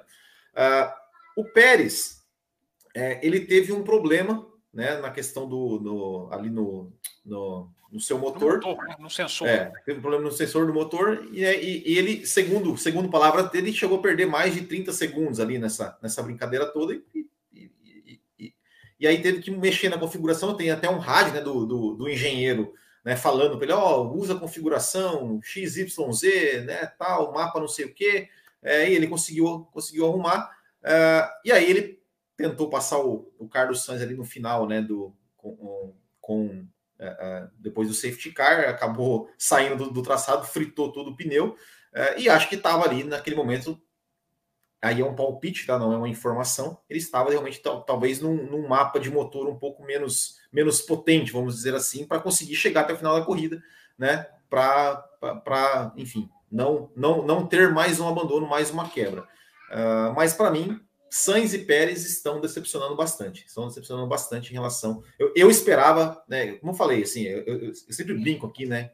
É, é, falando, olha, porque o Sainz, é, o Sainz, né, o ano passado eu falava o Sainz ia, ia terminar o campeonato na frente do Leclerc, uh, mas o, o, Leclerc e o Verstappen, ao meu ver, eles são mais talentosos né, do que Pérez e, e, e, e, e Sainz. Uh, mas eu esperava que, vez ou outra, né, o Pérez conseguisse de repente, né, ameaçar o Leclerc numa briga ali pela uma segunda posição, que vez ou outra o, o Sainz conseguisse ameaçar o Verstappen em algum momento, ou ameaçar o próprio Leclerc, é, e realmente não, não, estão, estão realmente muito, é, muito abaixo do desempenho é, que, eu, que eu esperava né, de pilotos aí de Red Bull e Ferrari. Mas quem tá pior dos dois? Tem alguém? Tem um dos dois que tá pior? Eu acho que o Sainz está pior, pelos erros que cometeu. Né? Eu acho que o Sainz está pior do que, do, que, do que o Pérez. Fábio Campos, você, enfim, você é, vai junto com o Will, porque eu vi o Sainz com algumas, enfim, o Ricardo acertou ele na, em Imola, antes de Imola, enfim, o carro dele teve aquela questão, né, do, foi o volante que ele teve que trocar em cima da hora, e, e, e tá vindo com alguns problemas também, né, a largada dele eu achei realmente foi uma, deixou muito aberto para o Verstappen, enfim, aí perdeu a posição na largada agora em Miami. Ah, como que você está vendo, Fábio Campos, a briga desses segundos pilotos das duas principais equipes dessa temporada? É... Bom, assim, para arredondar esses dois, depois eu, só, eu também quero terminar a questão Red Bull e Ferrari. É... Até porque recebemos um superchat sobre esse assunto ah, também. Ah, legal. legal é. eu, também, eu, também, como eu já estava já estava perdendo fôlego aqui na resposta, eu, eu, interrompi, mas a gente tem mais coisa para arredondar. Eu acho que é, é, uma grande pergunta essa, né? É, semana passada eu deixei no Twitter, né? Quem é melhor, Mercedes ou McLaren, no, no conjunto do ano? Depois, essa prova pende mais para Mercedes, embora tenha muito essa questão da adaptação da pista. Eu acho que a pergunta que fica agora, até ouvindo vocês falarem, é quem está melhor, ou quem está pior, enfim, dependendo copo meio cheio, copo meio vazio. É, quem está melhor? É, Pérez ou Sainz. Porque o Pérez tem mais pontos. O Sainz tem os erros, mas o Sainz, para mim, está bem mais rápido. O Sainz ele encara o seu companheiro de equipe é, de uma maneira bem mais próxima do que o Pérez. Por mais que o Verstappen seja dificílimo de ser alcançado, o Leclerc também não é fácil. É, e o Sainz, mesmo com os problemas de adaptação que ele está sofrendo, ele não está adaptado a esse novo carro, o que para mim é uma enorme surpresa, né? Porque ele foi o que mais se adaptou, é, da, ele foi o que mais se adaptou no carro do ano passado. Vocês lembram que a gente discutiu aqui nos primeiros programas do ano? Pérez na Red Bull, Vettel na Alfa, Alonso na Alpine uh, e Ricardo na McLaren. Quem estava melhor? O Sainz na Ferrari. Todos esses estreantes. Né? E o Sainz foi o que desses cinco, o que melhor sentou no carro e andou. Mas nesse ano não, não é o que aconteceu. Nesse ano, o Sainz está é, a, a, deficiência dele na curva 17 era clara na comparação de volta. Curva 17, para quem não sabe, é a curva no final da reta oposta, é a antepenúltima curva, né? Aliás, aquele finalzinho ali eu achei muito interessante. Não sei porque não realmente eu não entendo não gostarem da pista. Eu acho que aquele finalzinho ali, 18, 19, é, até a, eu, eu até coloquei no meu Twitter antes do final de semana começar que ali a asa, ali a asa era ok. Ali a asa não precisava ser regulada. É, aquele trechinho da pista ficou ficou ficou, eu acho que ficou interessante. Mas uh, o, Sainz arredondando os pilotos, o Sainz batendo muito mais, o Pérez muito mais regular do que o Sainz. O Sainz que foi o senhor regularidade em 2021, né? Muito do seu, da sua pontuação foi ali por andar sempre, por estar sempre ali, mais do que um brilho de velocidade propriamente dito. Então o Sainz, que foi o, o, o senhor regularidade, é, tá perdendo para o Pérez na questão regularidade, mas para mim ele é mais rápido que o Pérez. Ele foi mais rápido na Arábia Saudita, critiquei o Pérez na Arábia Saudita porque não atacou o Sainz. É, agora ele teve esse problema do motor, tudo bem, você pode até colocar. E agora ele atacou. Ele ataca o Sainz naquela dividida na curva 1, que foi para mim um dos momentos mais bonitos da prova. Apesar de eu colocar a, a, influência do asfalto naquilo ali e dizer que não pode, não é, não é assim que tem que ser. Mas sem cravar aqui o quanto por cento teve do asfalto, o, o Pérez joga o carro para cima do Sainz ali, os carros quase embatem, se se lembram? A câmera estava bem lá do helicóptero, ou do dirigível, sei lá qual que é o. Ou do drone, sei lá qual que era o, o mecanismo usado para subir a câmera lá. Mas a câmera estava bem do alto. Depois o replay mais de perto é mais legal ainda, né? O Pérez coloca por dentro, o Sainz quase bate o Pérez não consegue controlar e o Sainz dá o X. Foi bonito, eu acho que foi bonita essa briga. E eu realmente fico na dúvida, deixo para os ouvintes aí responderem. Quem está melhor? Um está sendo mais rápido, o outro tá sendo, tem mais pontos porque erra menos. Quem está melhor, Pérez ou, ou Sainz? É uma boa pergunta. Nós estamos com 278 ouvintes agora ao vivo. Por favor, escrevam aí, eu estou curioso também para saber quem está melhor. A pergunta é quem está melhor, então, para a gente não, chegar saber, na pergunta. Vamos olhar para o copo meio vazio, meio cheio. Quem eu está melhor? saber se nós temos mais de 200 likes, porque se tiver menos do que isso, não há. Não pois há é, daqui a pouco a gente checa isso. Mas primeiro, tá. resposta no chat: quem está melhor, Pérez ou Sainz? Aguardando a resposta de vocês, enquanto vocês vão colocando a resposta, Will Bueno, para o Fábio Campos, inclusive, arredondar a resposta dele, que ele quer terminar sobre esse assunto. O nosso querido TZ tem uma barba impecável e sempre está aqui com a gente mandando seus superchats. chats. Boa noite, eu creio que o Max aprendeu muito ano passado com o Hamilton e até o momento está usando mais a cabeça, uma vez que ele sabe o quanto a batida em Silverstone o custou. Você quer trazer mais alguma coisa, Will Bueno, para que o Fábio Campos arredonde sobre Não, eu, eu, eu, só eu, eu, só corrigiria, me permita corrigir né, o comentário do Tezer, eu só colocaria o que a, o que a batida de Silverstone quase o custou. Quase o custou.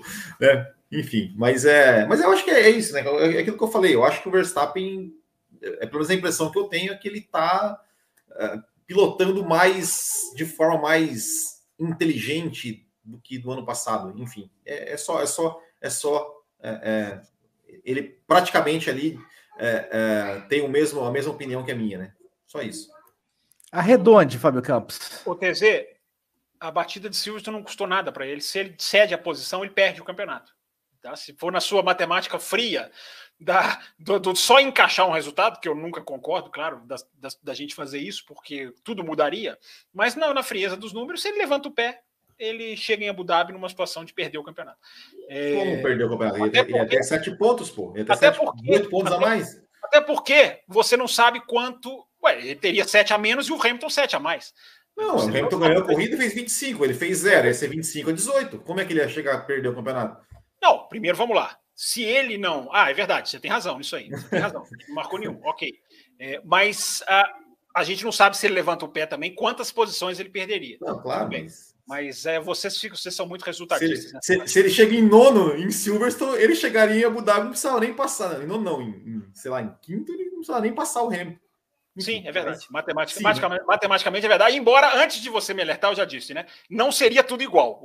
A sequência não seria idêntica, as coisas mudariam, até as divididas. Mas tem razão, eu errei a matemática. É, agora, o que, que você falou para eu falar, Raposo? Você tinha me feito uma pergunta? não, você falou que queria arredondar esse assunto de ah, Red sim. Bull e Ferrari. Arredonde que nós já vamos. Tem umas flechas prateadas querendo passar por aqui. Vamos, antes da gente entrar então nas, nas flechas é, prateadas, é, eu acho que a gente tem que considerar a questão do uso dos pneus, porque também aconteceu em Imola e também aconteceu em Miami, além de tudo isso que eu estou falando da velocidade de reta, que para mim é preponderante. É... Isso não é tirar o mérito dos pilotos, mas a questão do uso dos pneus. A... Aquela matemática que eu tracei, né? A Ferrari aquece melhor os pneus, mas ao, ao puxar o aquecimento para o mais cedo possível, a vida útil também acaba o quanto antes. Isso, inclusive, o Gary Anderson, eu estava lendo o Gary Anderson, que é um, né, um dos melhores analistas e ex-engenheiro da Jordan, enfim, figura que trabalhou na Fórmula 1 muitos anos, isso ajuda a explicar por que o Leclerc tem mais poles do que o Verstappen. O Verstappen tem mais vitórias, o Leclerc tem mais poles. Porque este aquecimento mais rápido, que encurta a vida útil do pneu, ajuda no qualifying. Se você aquece o pneu mais rápido, você tem uma chance de fazer qualifying muito melhor. Né? No qualifying, esse é um jogo. Na corrida, esse é outro jogo. É... E aí a gente, né, a gente vê que a Ferrari toma a ultrapassagem e tem dificuldade para devolver. A gente vê, a gente está vendo isso em várias corridas. Isso na Espanha pode ser um grande fator, porque o equilíbrio está muito grande. Gente. Por isso que eles se diferenciam de 2021. Ali também tinha um equilíbrio gigantesco, mas era um outro tipo de, de, de jogo no tabuleiro. É... Então, isso eu acho que isso é muito importante de ser, de ser, ser colocado, o Raposo, é... porque essa questão do peso, não só a questão do, do uso dos pneus, por isso, por que, que eu abri o programa dizendo que o Verstappen, na minha opinião, está numa situação mais confortável do que a do Leclerc, embora atrás na tabela. Porque o carro tirou peso, isso pode estar sendo decisivo, a gente vê nas reacelerações. O carro tem cuidado melhor dos pneus, a gente viu em todas as corridas, exceção a Austrália, porque a Austrália a Red Bull estava lá, no, ela desceu para o nível da Mercedes por um erro de acerto. É, só que, no entanto, contudo, todavia, tem sempre um só que, a Red Bull ainda não resolveu o seu problema de confiabilidade. O seu problema. A gente está falando do motor do Pérez e a gente viu o que aconteceu com a Red Bull na sexta-feira. A Red Bull, na sexta-feira, ela, ela apresentou não só um, mas dois problemas técnicos. A caixa de câmbio que superaqueceu, tudo bem, isso pode ser um acerto ali até de configuração aerodinâmica, de refrigeração do carro, mas aconteceu. Foram, re, re, é, substituíram essa caixa de câmbio como uma precaução para não, não arriscar um DNF, um abandono, e fizeram uma montagem lá hidráulica, é uma linha hidráulica a informação de forma incorreta, ou seja, o Verstappen não andou praticamente no FP2. O Verstappen teve uma sexta-feira muito prejudicada e mesmo assim foi lá e ganhou a corrida. A sexta-feira foi prejudicial para todo mundo por causa das bandeiras vermelhas, né? Todo mundo acabou tendo, tendo que fazer meio trabalho, digamos, de adivinhação, mais do que o mapeamento normal que eles fazem. Mas, Raposo, citando esses problemas para lembrar que a Red Bull não ainda não resolveu seus problemas de confiabilidade. Isso pode voltar a ser um elemento do jogo, como eu falei, está sendo um elemento da tabela. E outra coisa, Raposo, que eu acho, eu acho importante citar, já falei do uso dos pneus, que a Red Bull parece mais forte. Agora vai entrar na, no jogo a, o desenvolvimento, as tais atualizações que o pessoal gosta tanto, né? Pelo menos no além da velocidade, o pessoal manda muita pergunta de atualização, updates, quem vai trazer isso, vai trazer upgrade, não sei o quê, esse vai, esse não vai. Isso é um fator que agora a Ferrari precisa. Agora a Ferrari precisa mexer. Porque não é fácil o contra-ataque. Não é simplesmente tirar a asa. Ah, a Ferrari tira a asa, ela se iguala à Red Bull. Não é simples assim, gente. Não é simples assim. Todos os engenheiros ah, meio que atestam isso, principalmente passaram a falar sobre isso agora, nesse momento da Fórmula 1. É, não só o Gary Anderson, como vários outros engenheiros que estão trabalhando na Fórmula 1. Você não adianta você tirar asa só para igualar a velocidade reta, porque você desequilibra o seu carro.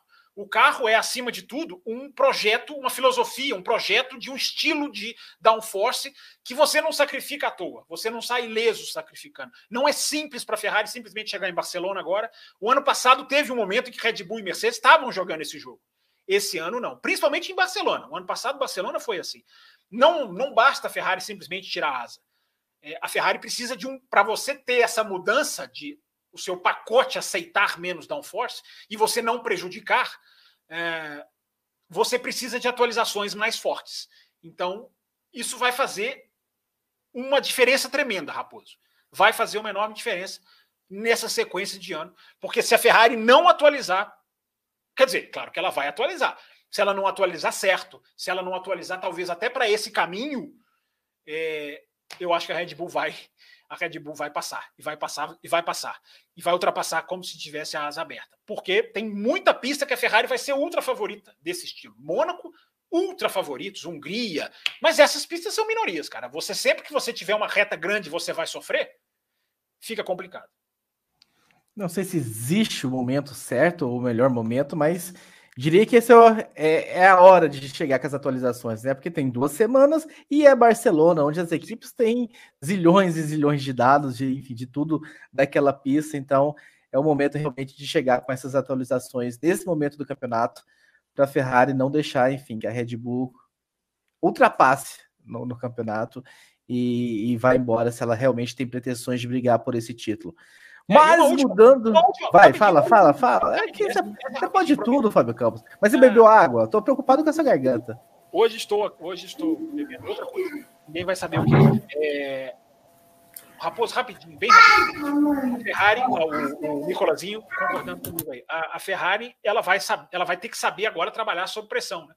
Porque ela, eu acho, eu acho que ela sentiu como a Red Bull tá forte, porque são três, né? Sprint, Imola domingo, e as três a velocidade final foi decisiva, embora na, na Imola, Imola é, não houve confronto direto no domingo, mas no sábado. É saber trabalhar sob pressão, Raposo, porque é bem diferente você trabalhar atualização, trabalhar tudo, o seu dia a dia, com uma certa margem. Com alguém fungando no cangote, que também é uma expressão dos meus tempos de criança, é outra, é outra coisa. E a Ferrari agora ela sabe que tem alguém ali muito, muito forte. Então, ela vai ter que trabalhar também sob pressão. Muito bem, uma hora e 14 minutos, mudando para Mercedes aqui no programa. Olha, olha só a audácia desse nosso ouvinte, Will Bueno. Ele que até semana passada se chamava No Name, agora ele é o Yes Name. O Yes Name mandou o seguinte: Fala galera, já podemos dizer que a Mercedes é definitivamente mais rápida que a McLaren? E, só, só, uma coisa, você tem certeza que é o, me, que é o mesmo, é a mesma pessoa que tá mandando? Boa é, pergunta. Pode ser um, um, gêmeo malvado, pode ser um inimigo. é, o yes, um... é o No Name que virou Yes Name, que agora, ele, como, como, a gente falou que ele tinha um nome, que era No Name, ele virou Yes Name. Yes Name. Desculpa, qual a pergunta? Se a Mercedes é mais rápida que a McLaren? Sim. Olha, parece que sim, né? Parece que sim. Pelo menos, pelo menos ali uh, uh, a Mercedes tem, por mais problemas que ela tem, né, ela tem, ela tem ali se, se, se consolidado como a terceira força uh, na, maior, na maioria das pistas que a gente viu até agora. Né? Então, nesse momento, eu acredito que a Mercedes é, é mais rápida que a McLaren, ou, ou, está melhor, um conjunto melhor. Mais rápida, não sei, mas vamos dizer assim, parece que tem um conjunto melhor do que, do que, do que a McLaren. Né? Mas a, a, a melhora né, que a gente esperava da, da, da Mercedes, né? Que, sexta-feira, né? Que foi aquela coisa toda. Olha, o Russell liderou o, o FP2, se eu não me engano. É, nossa, agora vem, a Mercedes vai se misturar. Realmente ficou como os próprios, os, como o próprio Lewis e George falaram na, na, na sexta-feira. É, melhoramos, mas não se empolguem. Muito bem, Fábio Campos. Temos mais mensagens aqui ainda sobre a Mercedes. Wellington França. Lewis Hamilton ficou reclamando da estratégia da equipe, enquanto Russell fez a estratégia dele de dentro da pista. A equipe chamou ele para o pit, ele sugeriu ficar na pista e esperar o safety car. O Russell mostrou que está mais preparado para ajudar a Mercedes do que o Lewis Hamilton este ano. É claro, sem desmerecer toda a história do Lewis Hamilton dos outros anos, né? O Cássio Zipointer, né? Primeiro e-mail. Sou ouvinte de vocês há muito tempo, mas Não só é escrevi um e-mail. É, eu também não sei porque que ele colocou e-mail, mas tô só lendo a mensagem dele como foi enviada. Mas só escrevi agora. Mas nunca é tarde para começar, né? Por favor, vocês acham que o Russell, Russell é digno de elogios e de um tempo de análise? O cara é top 5 em todas as corridas até agora, mesmo com carro ruim. Outra coisa, eu fiquei impressionado, enfim, vai falar sobre a Red Bull no outro assunto, nós já comentamos sobre a Red Bull. O assunto agora é Russell, meu querido Fábio Campos Trazendo também um super chat aqui do Gustavo Bass, né? O teto impôs a Mercedes o uso flechas de borracha.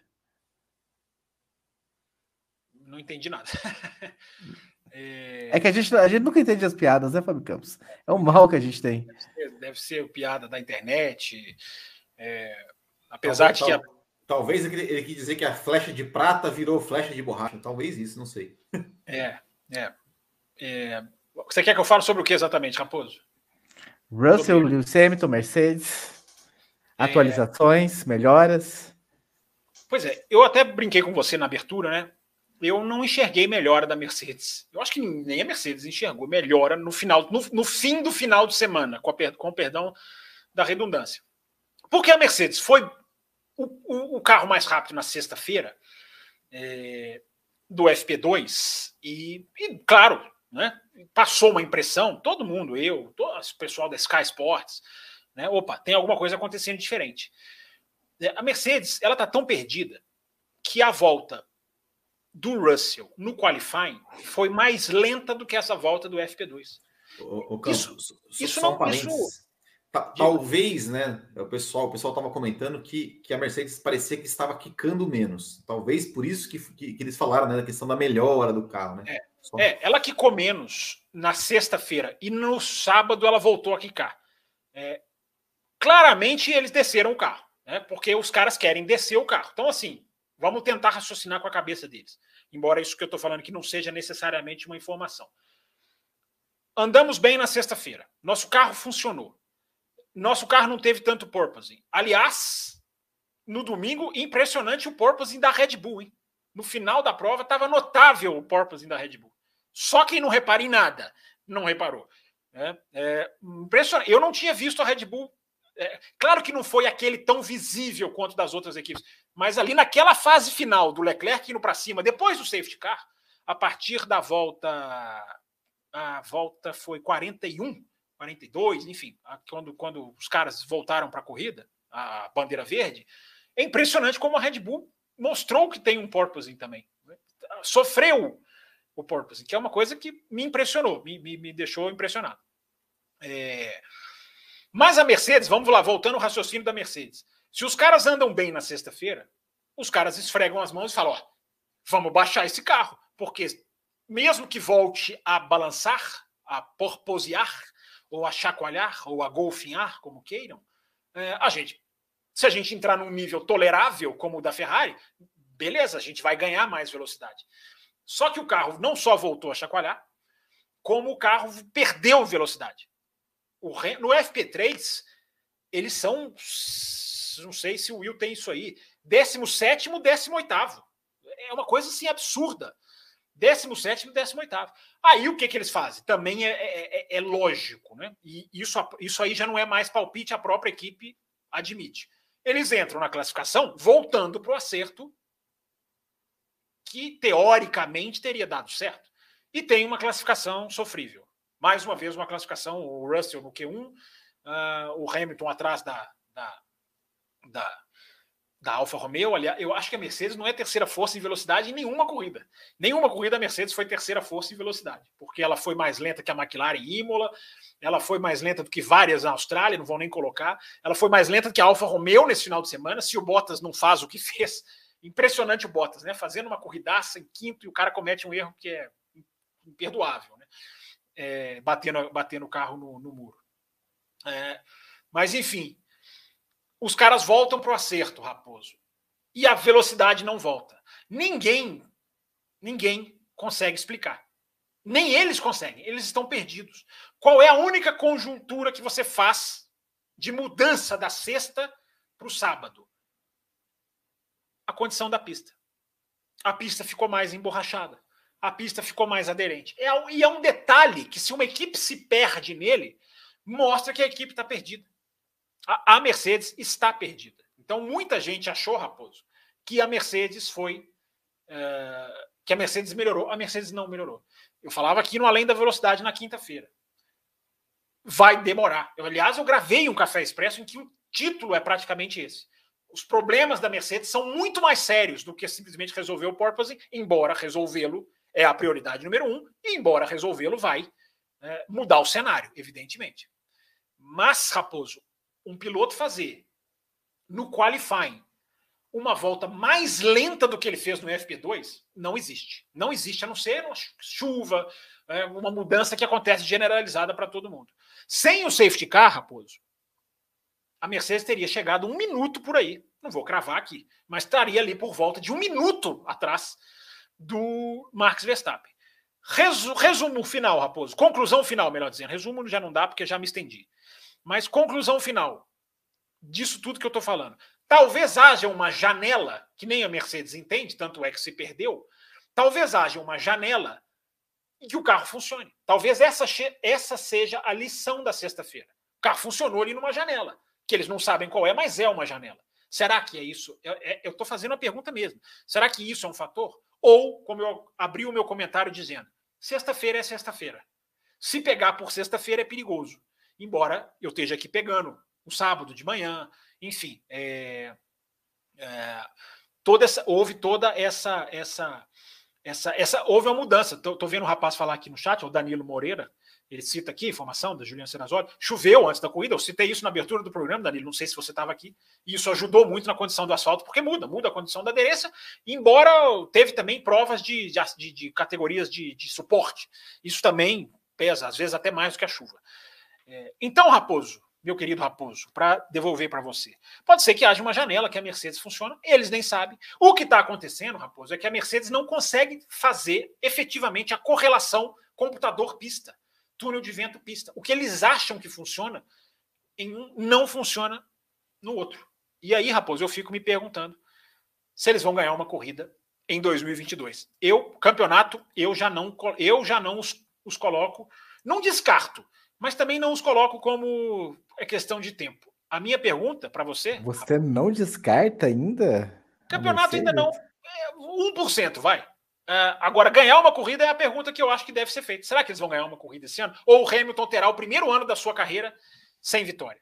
Essa é uma, essa é uma dúvida que eu acho que pode, porque se o carro tiver uma janela, ele pode encaixar em alguma pista e pode ser que ele renda alguma coisa. Agora, que a Mercedes está perdida, Raposo, eu não tenho a menor dúvida. Fala aí antes de eu entrar na questão Leclerc, é, na questão Russell e Hamilton.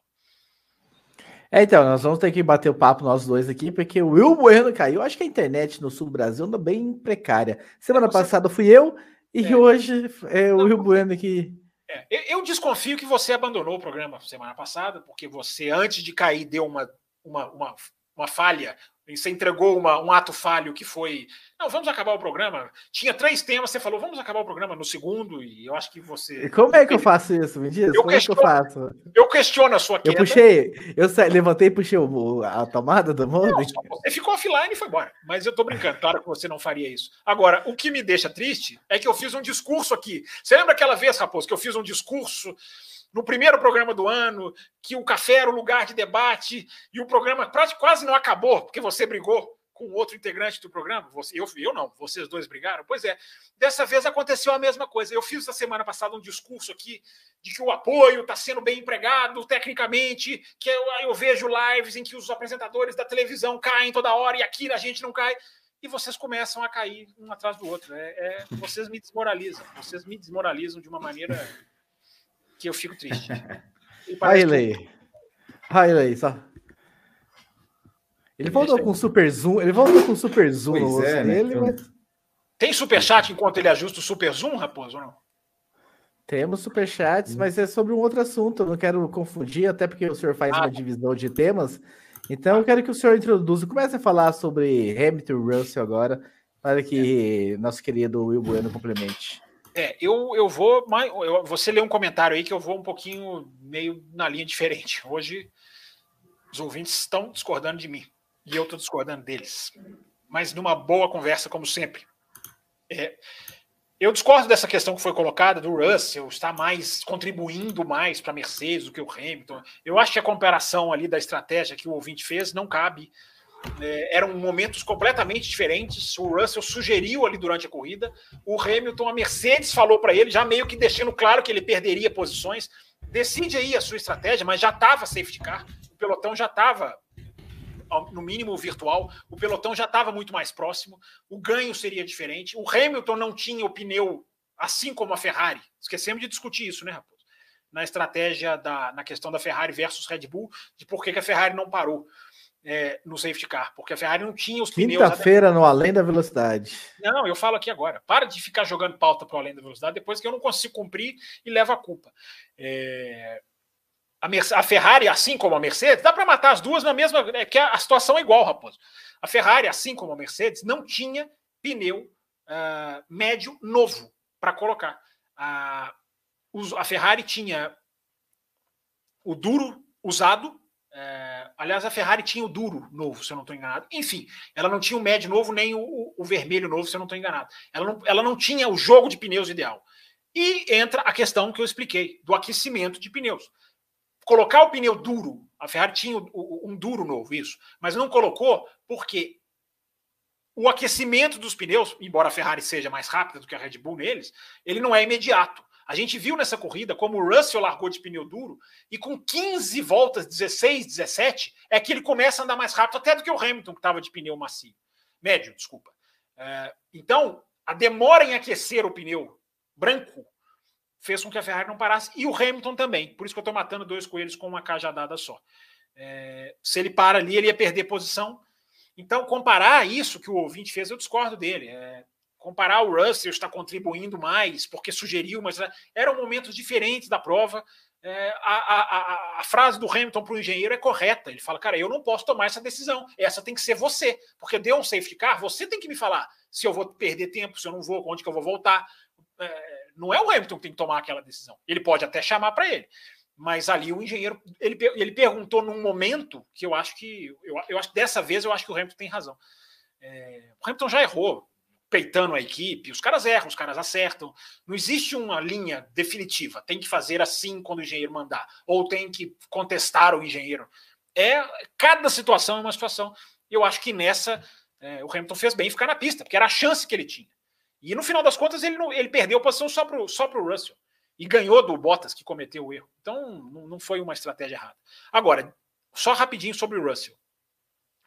É, tá muito bem, tá sensacional, tá andando rápido, tá mostrando acima de tudo que não é uma mosca morta, que não tá ali só para fazer um papel de auxiliar, como, como já está decidido para o Pérez e como periga virar o Sainz, embora o Sainz esteja, eu acho que o Sainz merece mais o benefício da dúvida, não só porque está começando a jogar esse jogo agora, mas fez a primeira parcial melhor do que a do Leclerc no qualifying, ou seja, está muito mais ali na, na, na, na trave mas o Russell já mostrou que não vai ser uma mosca morta. O Russell está mostrando, olha, eu sou um fator aqui. Agora, muito cuidado com o resultadismo. Os top 5 são maravilhosos, mas são muito mais circunstanciais. Tem, ou se não são mais circunstanciais, são muito circunstanciais. O peso das circunstâncias de uma Red Bull que quebra, de um safety car. Duas vezes o Russell foi beneficiado pelo safety car. Mérito dele, não é demérito. Mas é, o top 5 tem muito disso é de bater palma o trabalho inicial que ele está fazendo na Mercedes. Não estou tirando o mérito dele. Mas cuidado para não pegar os números que ele está atingindo, que são resultados de se aplaudir, e não confundir isso com uh, um piloto que está supra-sumo da beleza, do acabando com o Hamilton. Não. Mais uma vez esse final de semana. O Hamilton era mais rápido que ele. E as circunstâncias da prova, que ele aproveitou muito bem, colocaram ele na frente do Hamilton mesmo com a, dessa vez com uma briga boa, uma dividida boa, ultrapassando, indo para fora da pista, direção de prova mandando devolver, ele vai lá passando de novo, dois pilotos livres. A direção de prova não manda mais devolver não. Mas, mas a Mercedes disse que mandou, eu também me surpreendi. A Mercedes disse que ele foi, ele recebeu duas voltas depois a, a, a sugestão da, da, da, direção de prova para mandar passar. Eu, eu, também me surpreendi. Posso até te mandar o link depois se você quiser dar uma olhada, porque até, é até capa de matéria, não é fácil de achar. É, me surpreendi também. E, aliás, me surpreendi positivamente. Eu não vejo nenhum problema em mandar trocar a posição se, se ouvir. Mas eu só queria encerrar dizendo, né? Sempre bom ver dois pilotos de companheiros brigando, né? dividindo, tentando, responsavelmente. Né? Obrigado, Mercedes, pela gentileza de nos permitir assistir essa briga. Né? Tem, tem que ser muito gentil para nos permitir hoje em dia fazer isso. O senhor hoje está impossível, Fábio Campos. O senhor está. Eu estou curioso para saber o que, que você está bebendo. O senhor está tão impossível, senhor. Jamais. O que, que você está bebendo? Jamais seria algo que interferiria na minha capacidade de julgar, julgamento da prova. Jamais. Até porque eu sigo as minhas anotações. Mesmo se eu, mesmo se eu, se eu, se eu, se eu entrar numa rebeldia aqui, as minhas anotações são o que me guiam. Ora, bola. Will Bueno, Lewis Hamilton e George Russell. Olha, da, da parte que eu, que eu ouvi o Fábio Campos falar, porque eu tive problemas aqui com minha câmera, enfim, é, meu microfone desativou de repente do nada. Uh, mas eu acho assim, eu acho que eu, eu acho que o grande mérito do George Russell, uh, além, é claro, dos resultados né, que ele tem que ele tem obtido, como, como né, foi falado, ele, ele chegou em top 5 uh, em todas as corridas. É, tem, tem tido, digamos, até né, uma, uma, entre aspas, sorte né, das, né, na questão do, do, do, safety car, que entra no momento certo para ele, que o, que o ajuda. Tem a questão das, das quebras da, da Red Bull, que também é, o levaram ao pódio. É, mas eu acho que o grande mérito do, do, do, George Russell é conseguir chegar na Mercedes é, e já andar ali próximo, às vezes mais rápido, às vezes um pouco mais lento do que o Lewis Hamilton. É, isso, isso por, por si só já é uma, uma coisa é, é uma coisa a se destacar, né? É um piloto talentoso, sim, jovem, tal que chegou numa equipe, numa equipe grande é, e sentou e falou e está andando junto com o heptacampeão do mundo, que está que, tá que acabou, né? que, exatamente, que, que acabou de fazer de fazer uma temporada, uma temporada ali disputando o título. Não é um cara que tá, é campeão que estava estava em baixa, não estava muito bem, não, é um cara que veio de uma disputa, disputa de título em que ele estava pilotando o fino, estava no auge da sua da sua Mas tem aquela, seu, tem aquela sua teoria, né, Will? Você, você trouxe a teoria semana passada do cara que pega um carro ruim claro. e sabe, sabe lidar, né? Claro, claro. Também, também. Mas então eu acho, eu acho que isso é, é, é louvável. É, e, e, e, como você bem falou, ele, ele chegou, eu acho que ele chegou para mostrar: olha, eu estou aqui para ser o protagonista da equipe. Eu não estou aqui para ser o, a, a sombra né, do Hamilton, eu estou aqui para. Eu quero meu espaço aqui dentro. É, o Will, é assim: eu não vou ser um Bottas, gente. Isso já é Exato. muita coisa. Isso já é Exato. muita coisa. Exatamente, né? Assim, assim é, eu, eu acho que também, assim, é, é, é, é pelo, pelo menos até o momento, ele está naquela postura assim, ok, eu, eu, também não vou ser um Rosberg de querer criar um clima, criar um, criar um clima. Um isso, clima isso assim, certamente ele já foi massacrado pelo Toto é, Wolff, não venha bagunçar a minha casa, né? Certamente. Exato, exato. É, mas mostrou, tá, tem mostrado, tem mostrado bons desempenhos, tem conseguido é, alcançar os resultados, que eu acho que é o, é o máximo que ele consegue, né? Não tem é, é, a Mercedes nesse momento não tem condições ali de, de disputar com Ferrari e Red Bull para uma vitória ou algo mais, então ele tem se beneficiado quando algum dos seus adversários quebra, consegue ir para o pódio, consegue conseguir um P4, algo assim.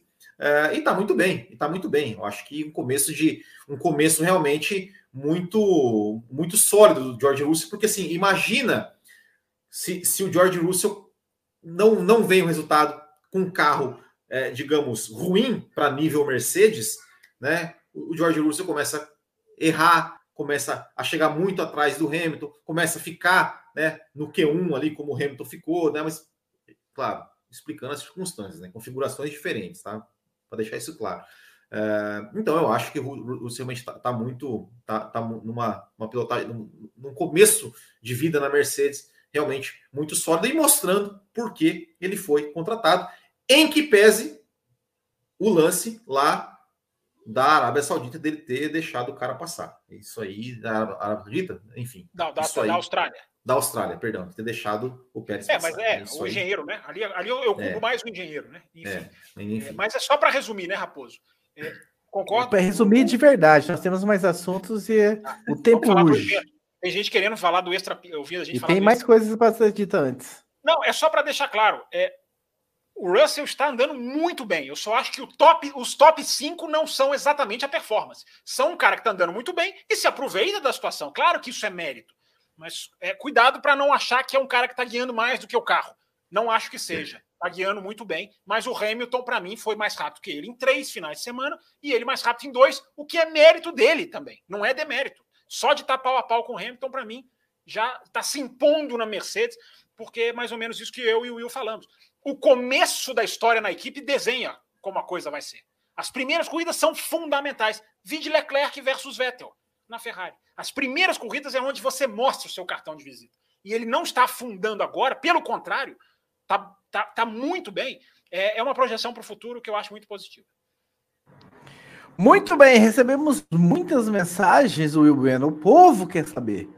O Abel Pereira mandou os últimos res resultados do álbum pela Williams, passando pela mágica de manter os pneus quase que a corrida toda e agora um décimo lugar novamente no GP de Miami.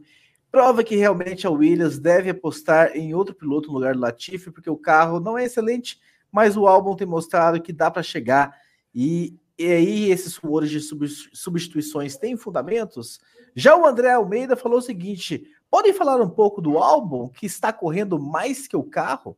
E o Marcos Salles complementa o seguinte: seria absurdo dizer que o boliviano Alexander Albon é um dos, dos maiores destaques da temporada até agora? Pontuou em duas corridas, sempre constantes e cometendo poucos erros? Olha, respondendo, né? Eu, eu não sei se o álbum está andando mais do que o carro, uh, mas é fato que o Latifi está, né?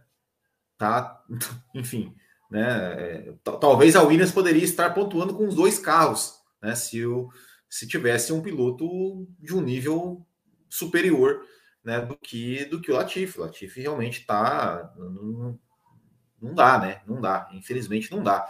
É, mas, cara, o Albon tá, tá, realmente fazendo uma temporada muito, muito, digamos, aproveitando as chances que tem, né? Aproveitando as chances que tem. Aproveitou a chance uh, em Imola e, tá, e aproveitou de novo, né? Na, na, ele mesmo falou: olha, a gente, né, no nosso, o nosso, nosso qualify não foi, foi, foi abaixo do que, do que a gente, do que a gente esperava.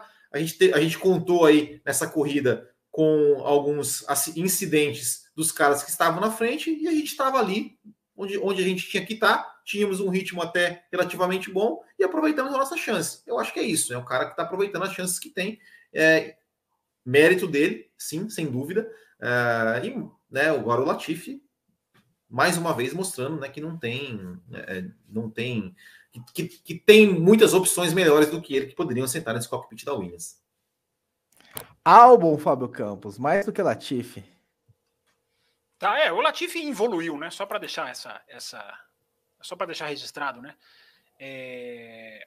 O álbum é rapidinho, né? Eu acho que assim, o álbum tá fazendo um bom ano, tá fazendo, né? Tá, tá surpreendendo positivamente, tá sendo uma, uma, uma, uma, surpresa. Se você pegar o álbum, ele tem uma sequência de, de é... como é que eu vou dizer, de evolução de prova para prova. É... larga em vigésimo. Quer ver? Deixa eu ver se eu tenho aqui. Eu tava até puxando, tentando puxar aqui correndo.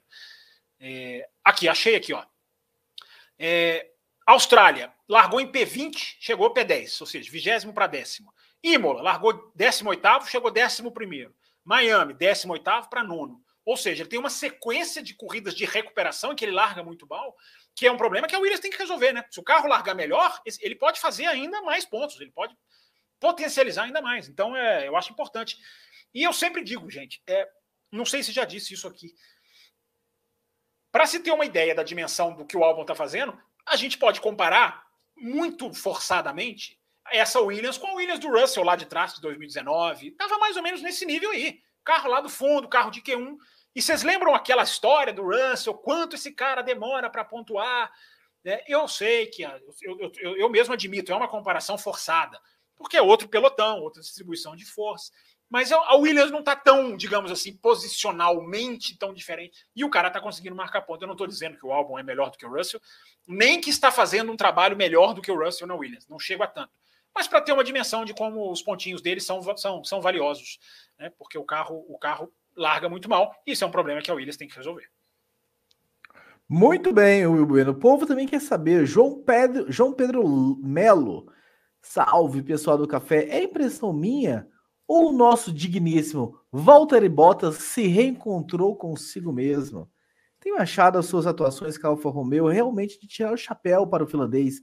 Acho que o erro cometido em Miami, que promoveu que promoveu os dois carros da Mercedes para a quinta e sexta posição, não apaga o fato de que o Bottas está realmente vivendo uma fase excepcional. É força do hábito, né? Ele viu o Hamilton atrás e abriu. Mentira, tá? Tô brincando. É, não, ele, ele, mesmo falou, né? Assim, que, que, ele não. Que maldade a sua. É, ele, ele mesmo até comentou, né? Falou assim: olha, eu tentei. É, é, tava. As Mercedes naquele momento parecia que tinham um ritmo mais forte do que o meu.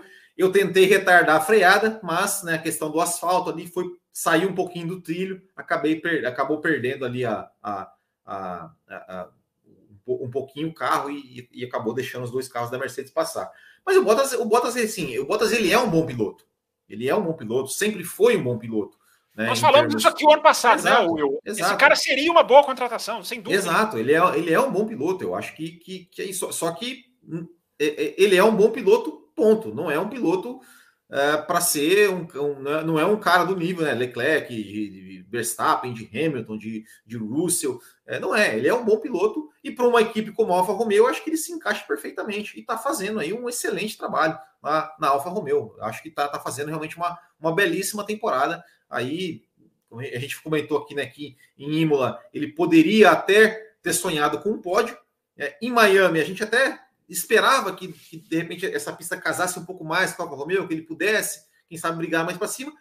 Seria P5, né? Que, enfim, era, era, o, era o resultado. Casou, os caras estavam é, andando só atrás de Ferrari é, e Red Bull. Era, era o resultado, é, é, era o resultado mais alcançável para ele. Enfim, mas aconteceu ali, né? Teve o safety car que juntou o pelotão, ele cometeu, é, teve, teve esse, essa, esse problema aí que perdeu duas posições, mas realmente uma, um belíssimo ano do Bottas. Muito bem, fui conferir aqui o meu microfone, é, enfim. Mais um piloto, Fábio Campos, que, enfim, recebemos uma mensagem querendo aqui uma análise. Kumatora Brasil, ela não decepciona, tá sempre aqui com a gente, ela. Maldição do sobrenome de pai campeão continua com o Mirk, né? Não sei se o Mirk é uma piada ou se ela escreveu errado o Mick, mas para falar do Mick Schumacher também, Fábio Campos, rapidinho. Ah, maldição. Maldição aonde? O cara vai passar o carro e bate, o outro lá bate o carro nele. É... Eu achei que o Vettel foi muito agressivo naquela câmera on-board do carro de trás, que eu já nem lembro qual era. É... Eu acho que eu acho que eu não vi nada do Schumacher ter feito errado. O Mick Schumacher ter feito errado naquela manobra, não. Andou bem esse final de semana, estava ali pau a pau com o Magnussen. Você vê uma evolução. A questão não é maldição, não. Eu sei, eu estou entendendo aqui a brincadeira, até porque a Kumatora é uma, é uma brincalhona eterna. Mas analisando seriamente, é o cara tá evoluindo. Acho que o cara tá fazendo bons finais de semana melhores do que o do Bahrein, por exemplo. Então, eu acho que. Eu já, eu já disse várias vezes: o Schumacher não é isso tudo, cara. Para mim, nunca foi, eu nunca vi isso tudo. Era um cara que no segundo ano, todo segundo ano, nas categorias de base, na metade do segundo ano, o cara empina para frente, é uma mudança até, até desconfiável. Não do talento dele, mas alguma coisa aconteceu nas categorias de Aquela da Fórmula 3 foi bem. bem... Não, na, na GP2, a Fórmula 2 aconteceu a mesma coisa. Se de repente, na metade do ano, o cara dispara. O que, que acontece? É, é, são curiosidades. Às vezes, o cara, às vezes é até adaptação. Se for adaptação, tá bom. Ele está no segundo ano. Vamos ver se ele consegue dar essa, esse avanço. Agora, ele está evoluindo. Eu acho, que, eu acho que ele está evoluindo. É, ainda é muito pequena a amostra, mas eu, eu acho que o acidente ali, eu não consegui ver que ele tenha feito nada de errado. Para mim, o Vettel jogou meio, meio errado ali naquela manobra, mas, enfim, opiniões são opiniões. Fábio Campos, o Thiago Meirinho mandou e-mail semana passada, mensagem semana passada e reclamou que não foi lida, mas ele colocou na conta da minha internet ter caído e ele falou o seguinte: ah, mandou, de, mandou de novo aqui, falando o seguinte. Ah, no GP de Miami, tivemos novas marcas que nos mostram que num campeonato com novas regras, Cada GP pode mudar as nossas certezas, como o Russell com um ótimo desempenho proporcionando, proporcionado pelo calor do TL2, o Schumacher quase marcando pontos na frente do Magnussen e a Red Bull com rendimento sólido, pelo menos com Verstappen. Eu gostaria de frisar que aqueles que amam cravar o campeão com apenas três corridas, que a diferença da Ferrari no campeonato de construtores foi pulverizada e a de pilotos está menor do que a três vitórias para Verstappen. A única coisa que ainda podemos cravar é que o Verstappen ganhou todas as corridas que completou. Abraços a todos, obrigado pelo ótimo conteúdo. E o Felipe Augusto, Fábio Campos, que eu vi que ele recomendou esse assunto para você lá no Além da Velocidade, ele mandou novamente recomendando que a gente fale sobre os 20 anos do Hoje Não, Hoje Não, Hoje Sim. Então, enfim, mandar aí novamente a é, sugestão pode dele. falar sobre isso na quinta, porque a quinta, é, é, essa você pode jogar para além da velocidade, porque vai cair no dia, se eu não me engano. Teve um ouvinte lá no WhatsApp, no nosso grupo de WhatsApp, lá no pré-hora que aconteceu pré-corrida lá o bate-papo com os apoiadores, teve o ouvinte, não sei se é o mesmo, enfim, que sugeriu. Eu até marquei a mensagem, depois eu pego o nome dele, sugeriu falar porque na quinta-feira parece que será o dia a data exata, a data redonda dos 20 anos do, do jogo de equipe da Ferrari, a gente pode voltar nesse assunto na quinta-feira. Muito bem. E antes a gente passar para os bastidores, para a gente encerrar esse programa, tem mais um superchat que estava perdido, não mais não esquecido. Lu Gustavo Basso, o Will Bueno, que peso permitem o piloto perder? Se ele se entupir de energético, Opa, tirei sem querer. Opa, o Fábio Campos também boicotando aqui, gente. Sem querer, foi sem Fábio Campos querendo encerrar o programa, olha. Ele, ele tá querendo encerrar o programa. É. Não, não, não, Essa, eu cliquei essa bebida, Não, essa bebida que ele tá tomando, É, eu não sei, não. A água Eu só, cliquei, eu só cliquei no botão que tirou o superchat da tela. Não foi nada de encerrar o programa, foi sem querer. Desculpe, por favor. Vamos lá, Gustavo Basso novamente. Que peso permite o piloto perder? Se ele se entupir de energético e comida estragada depois da pesagem e correr com menos peso, qual a penalização? É, Eu achei peso- estranho hoje passar para você. Eu Ah. vi todo mundo se entupindo de água antes da pesagem lá em Miami. Porque geralmente já teve até punição na MotoGP, porque jogaram água no piloto, enfim. E eu vi que o Verstappen, por exemplo, bebeu bastante água antes de pesá-lo. Vocês O não peso- reparem nada, né? O peso, o peso, assim, ó, o peso carro mais piloto com tanque vazio tem que ser 798 quilos, tá? É, E o piloto precisa ter um peso mínimo de 80 quilos. Se o piloto pesa menos do que 80 quilos, ele tem que colocar um lastro no carro, né? Um, um peso no carro. Quem, quem corre de kart sabe do que eu estou falando, né? Que coloca o lastro para atingir o peso mínimo. É, e aí o piloto tem que né, enfim, tem que já, já calcular ali o seu, o seu, a sua perda de peso, né, e colocar o seu lastro, né? Por exemplo, se ele, se ele pesa, se ele, se ele, digamos, uma corrida igual ontem, se ele, se ele acha que vai perder ali 3 quilos, ele tem que correr com 83, né? O peso dele mais né, o lastro que chegue já contando com a pesagem no final.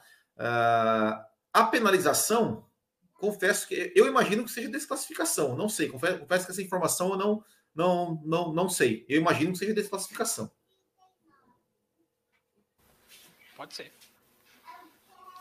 Pode ser, significa que Afinal, não por, a, a, afinal, né, a gente teve ali, ó, é, é, por causa de gramas de, de combustível a menos, né, de, de peso, a gente teve desclassificação ano passado, né? Fábio Campos, bastidores. É hora da gente falar das, das notícias sobre os bastidores. Dez minutos para a gente analisar aqui o evento, né? O Grande Prêmio de Miami evento, até porque no Além da Velocidade, que esse foi o tema do programa, eu até falei que os números iam surgir e a gente poderia trazê-los é, para a gente debater aqui com os ouvintes. Os números surgiram até mais rápido. Eu esperava que os números surgiram mais, surgissem mais à frente, embora eu acho que mais à frente, Raposo, para a gente começar a entrar, né? Mais à frente, os números que vão surgir vão ser positivos, porque aí eu acho que vai ter mais patrocinador entrando, vai ter mais, digamos, vai ter contrato de televisão melhor. Para as pessoas terem uma ideia, a Fórmula 1 tem um contrato com a televisão americana, feito em 2017, com a ESPN, dos Estados Unidos. 2017, gente, não tinha Netflix, era tudo, era tudo, estava tudo engatinhando nos Estados Unidos em termos de Fórmula 1. E o contrato, para as pessoas terem uma ideia, o contrato é de 5 milhões de dólares por temporada, que é uma coisa assim, é um troco. É muito barato. Assim, passe a nossa categoria no seu país aí praticamente de graça. O contrato vence esse ano. Vocês sabem por quanto querem chutar? Vocês sabem por quanto espera-se que esse contrato seja renovado? Ou mudado de mãos? Mas enfim, 50 milhões de dólares. Eu vi falar até em 75, que a Fórmula 1 vai pedir 75, embora deva ficar nesse valor aí, porque a Fórmula 1 pede, mas não quer dizer que o que a Fórmula 1 pede vai ser exatamente encontrado. Mas é, a Fórmula 1 pode pedir até 75, porque a Fórmula 1 está negociando, não só com a ESPN, está negociando com a, com a, com a uh, Fox, se não me engano, a Fox não sei se é do mesmo grupo lá também, está negociando com serviços de streaming, pode, ela pode passar no Netflix, ela pode passar no Amazon, enfim, ela está negociando com, com serviços de streaming. Então a Fórmula 1 está negociando com televisão lá para passar, para mudar o seu produto. Só fazer esse parênteses antes da gente entrar em Miami, porque tem a ver. Porque o que a gente viu em Miami, ou o que a gente não viu, eu acho que esse é um ponto, né? Aqui de longe, eu acho que a gente não viu o tamanho, para usar a expressão que o Raposo adora, o tamanho do Grande Prêmio de Miami, que foi depoimento de quem estava lá, e foi uma coisa avassaladora. O que, o que o Grande Prêmio conseguiu, o que a Liberty queria, é, que é parar uma, não vou dizer parar a cidade, mas mobilizar uma cidade, explorar uma cidade, explorar uma cidade destino, que é a Fórmula 1. Essa expressão está na minha cabeça desde o dia que a Liberty comprou a Fórmula 1 quando ela disse né, Destination Cities. Né? Ela quer correr em cidades que são polos de turismo. Las Vegas, ela tenta Londres, acho que vai conseguir uma hora ou outra. É, ela, quer fazer, ela quer fazer corridas em cidades que sejam marcas registradas. Por quê? Balneário Camboriú, quem sabe? Balneário Camboriú, não há a menor dúvida de que seria aqui no Brasil o local mais indicado, porque até porque tem ricos, a gente está vendo aqui, né? Assim, vamos deixar bem aqui na tela, né? Aqui, ó, pronto, para as pessoas verem bonitinho. Né? Não, ainda, tem, ainda tem a Copa Botequim para fazer a abertura. Sem dúvida nenhuma, pode fazer a preliminar. Vai emborrachar a pista. Pode fazer a preliminar lá.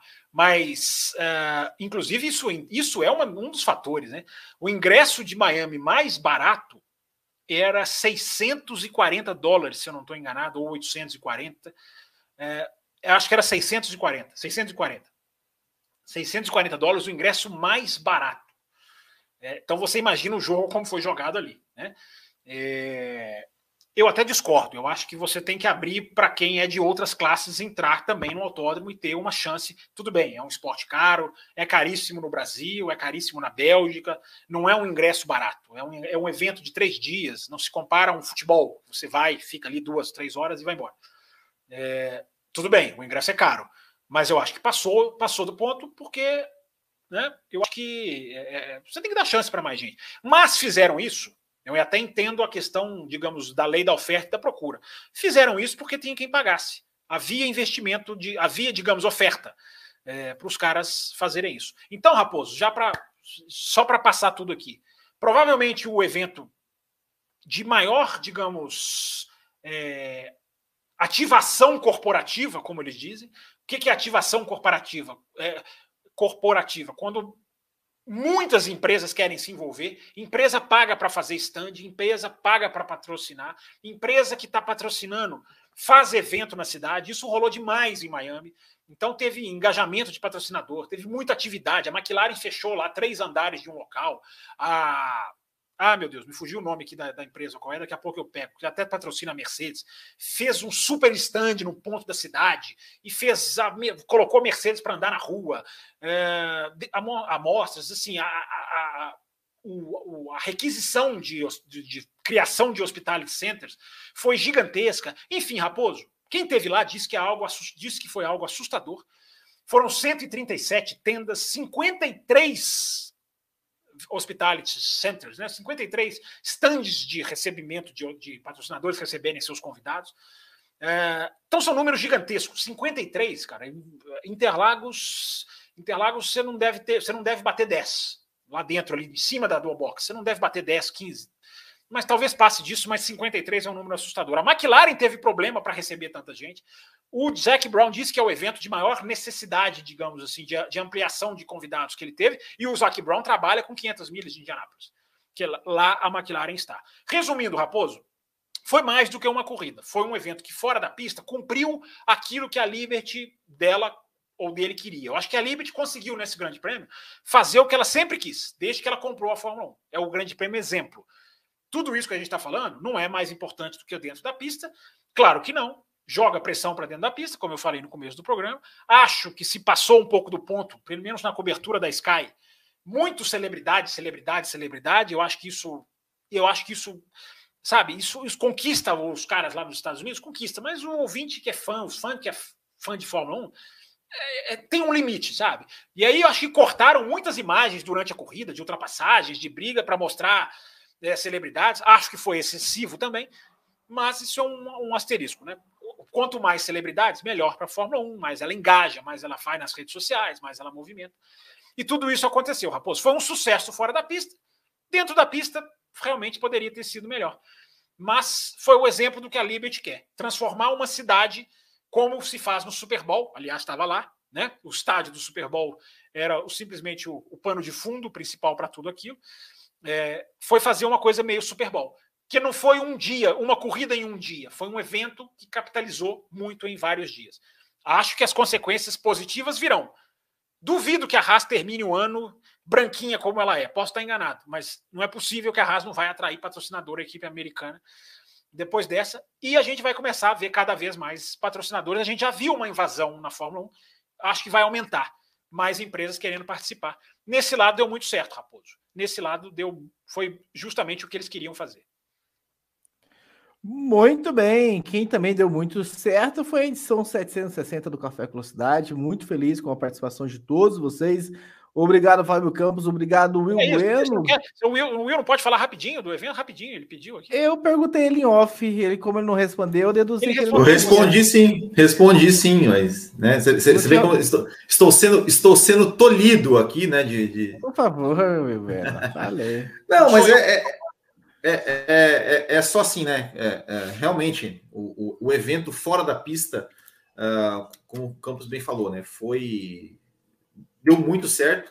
Né? Eu vi muita gente é, reclamando, falando: olha, que, que cafona, cafonice americana de fazer isso, de fazer aquilo. Olha, que muita gente, não sei que, não estava, é, é, estava lá, não estava nem aí para a corrida. É, eu, particularmente, adorei toda a cafonice americana, né? Cafonice americana. Eu acho que, eles souberam realmente valorizar o espetáculo, valorizar o show, é, fizeram né, a, questão do pod lá com o Verstappen sendo escoltado, enfim, é, tudo isso faz parte do show. E, e, é porque, claro, a corrida, sim, ela, ela, obviamente que ela tem que ser mais importante, mas o show faz parte, porque é, é, são, são essas coisas fora da pista que pagam que, tenha, que tenhamos uma corrida, que tenhamos né, Fórmula 1, que tenhamos, como o Fábio falou, patrocinadores, então, investindo cada vez mais na Fórmula 1, cada vez mais no esporte, cada vez mais, né, quem sabe, né, é, esse, esse sucesso né, é, comercial que foi Miami, não faça né, bater um estalo ali na, na, nas, na, na, na Fórmula 1 como um todo, nas, nas equipes, e falar assim, opa, mais uma equipe americana aqui ia ser legal, né? Ia ser legal, né? Ter ali o seu, o senhor, é. o senhor, o senhor Andretti, né? É. Quem sabe, né? Quem sabe? É, então eu achei, eu achei muito bacana. Espero que Las Vegas seja ainda mais, mais é, show, né?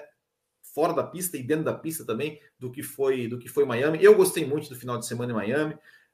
acho, acho que foi realmente um, um, um, um, belo, um belo evento proporcionada pela Fórmula 1 está de parabéns. Ó, quinta-feira, além da velocidade, decidi que vai ter, pronto. Quinta-feira vai ter além da velocidade, que está aqui embaixo, com os detalhes do que o Mar Michael, aliás, desculpa, o Mário Andretti falou na entrevista que ele deu.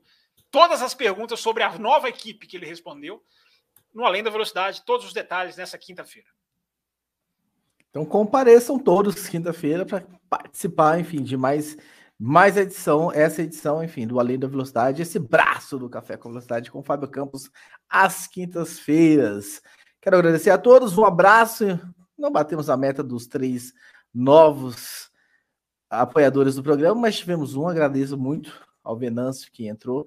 Logo será adicionado no grupo e boa sorte para passar na sabatina de boas-vindas. Obrigado, Fábio Campos, Will Bueno e a todos que estiveram com a gente. Um abraço e até o próximo, a próxima edição.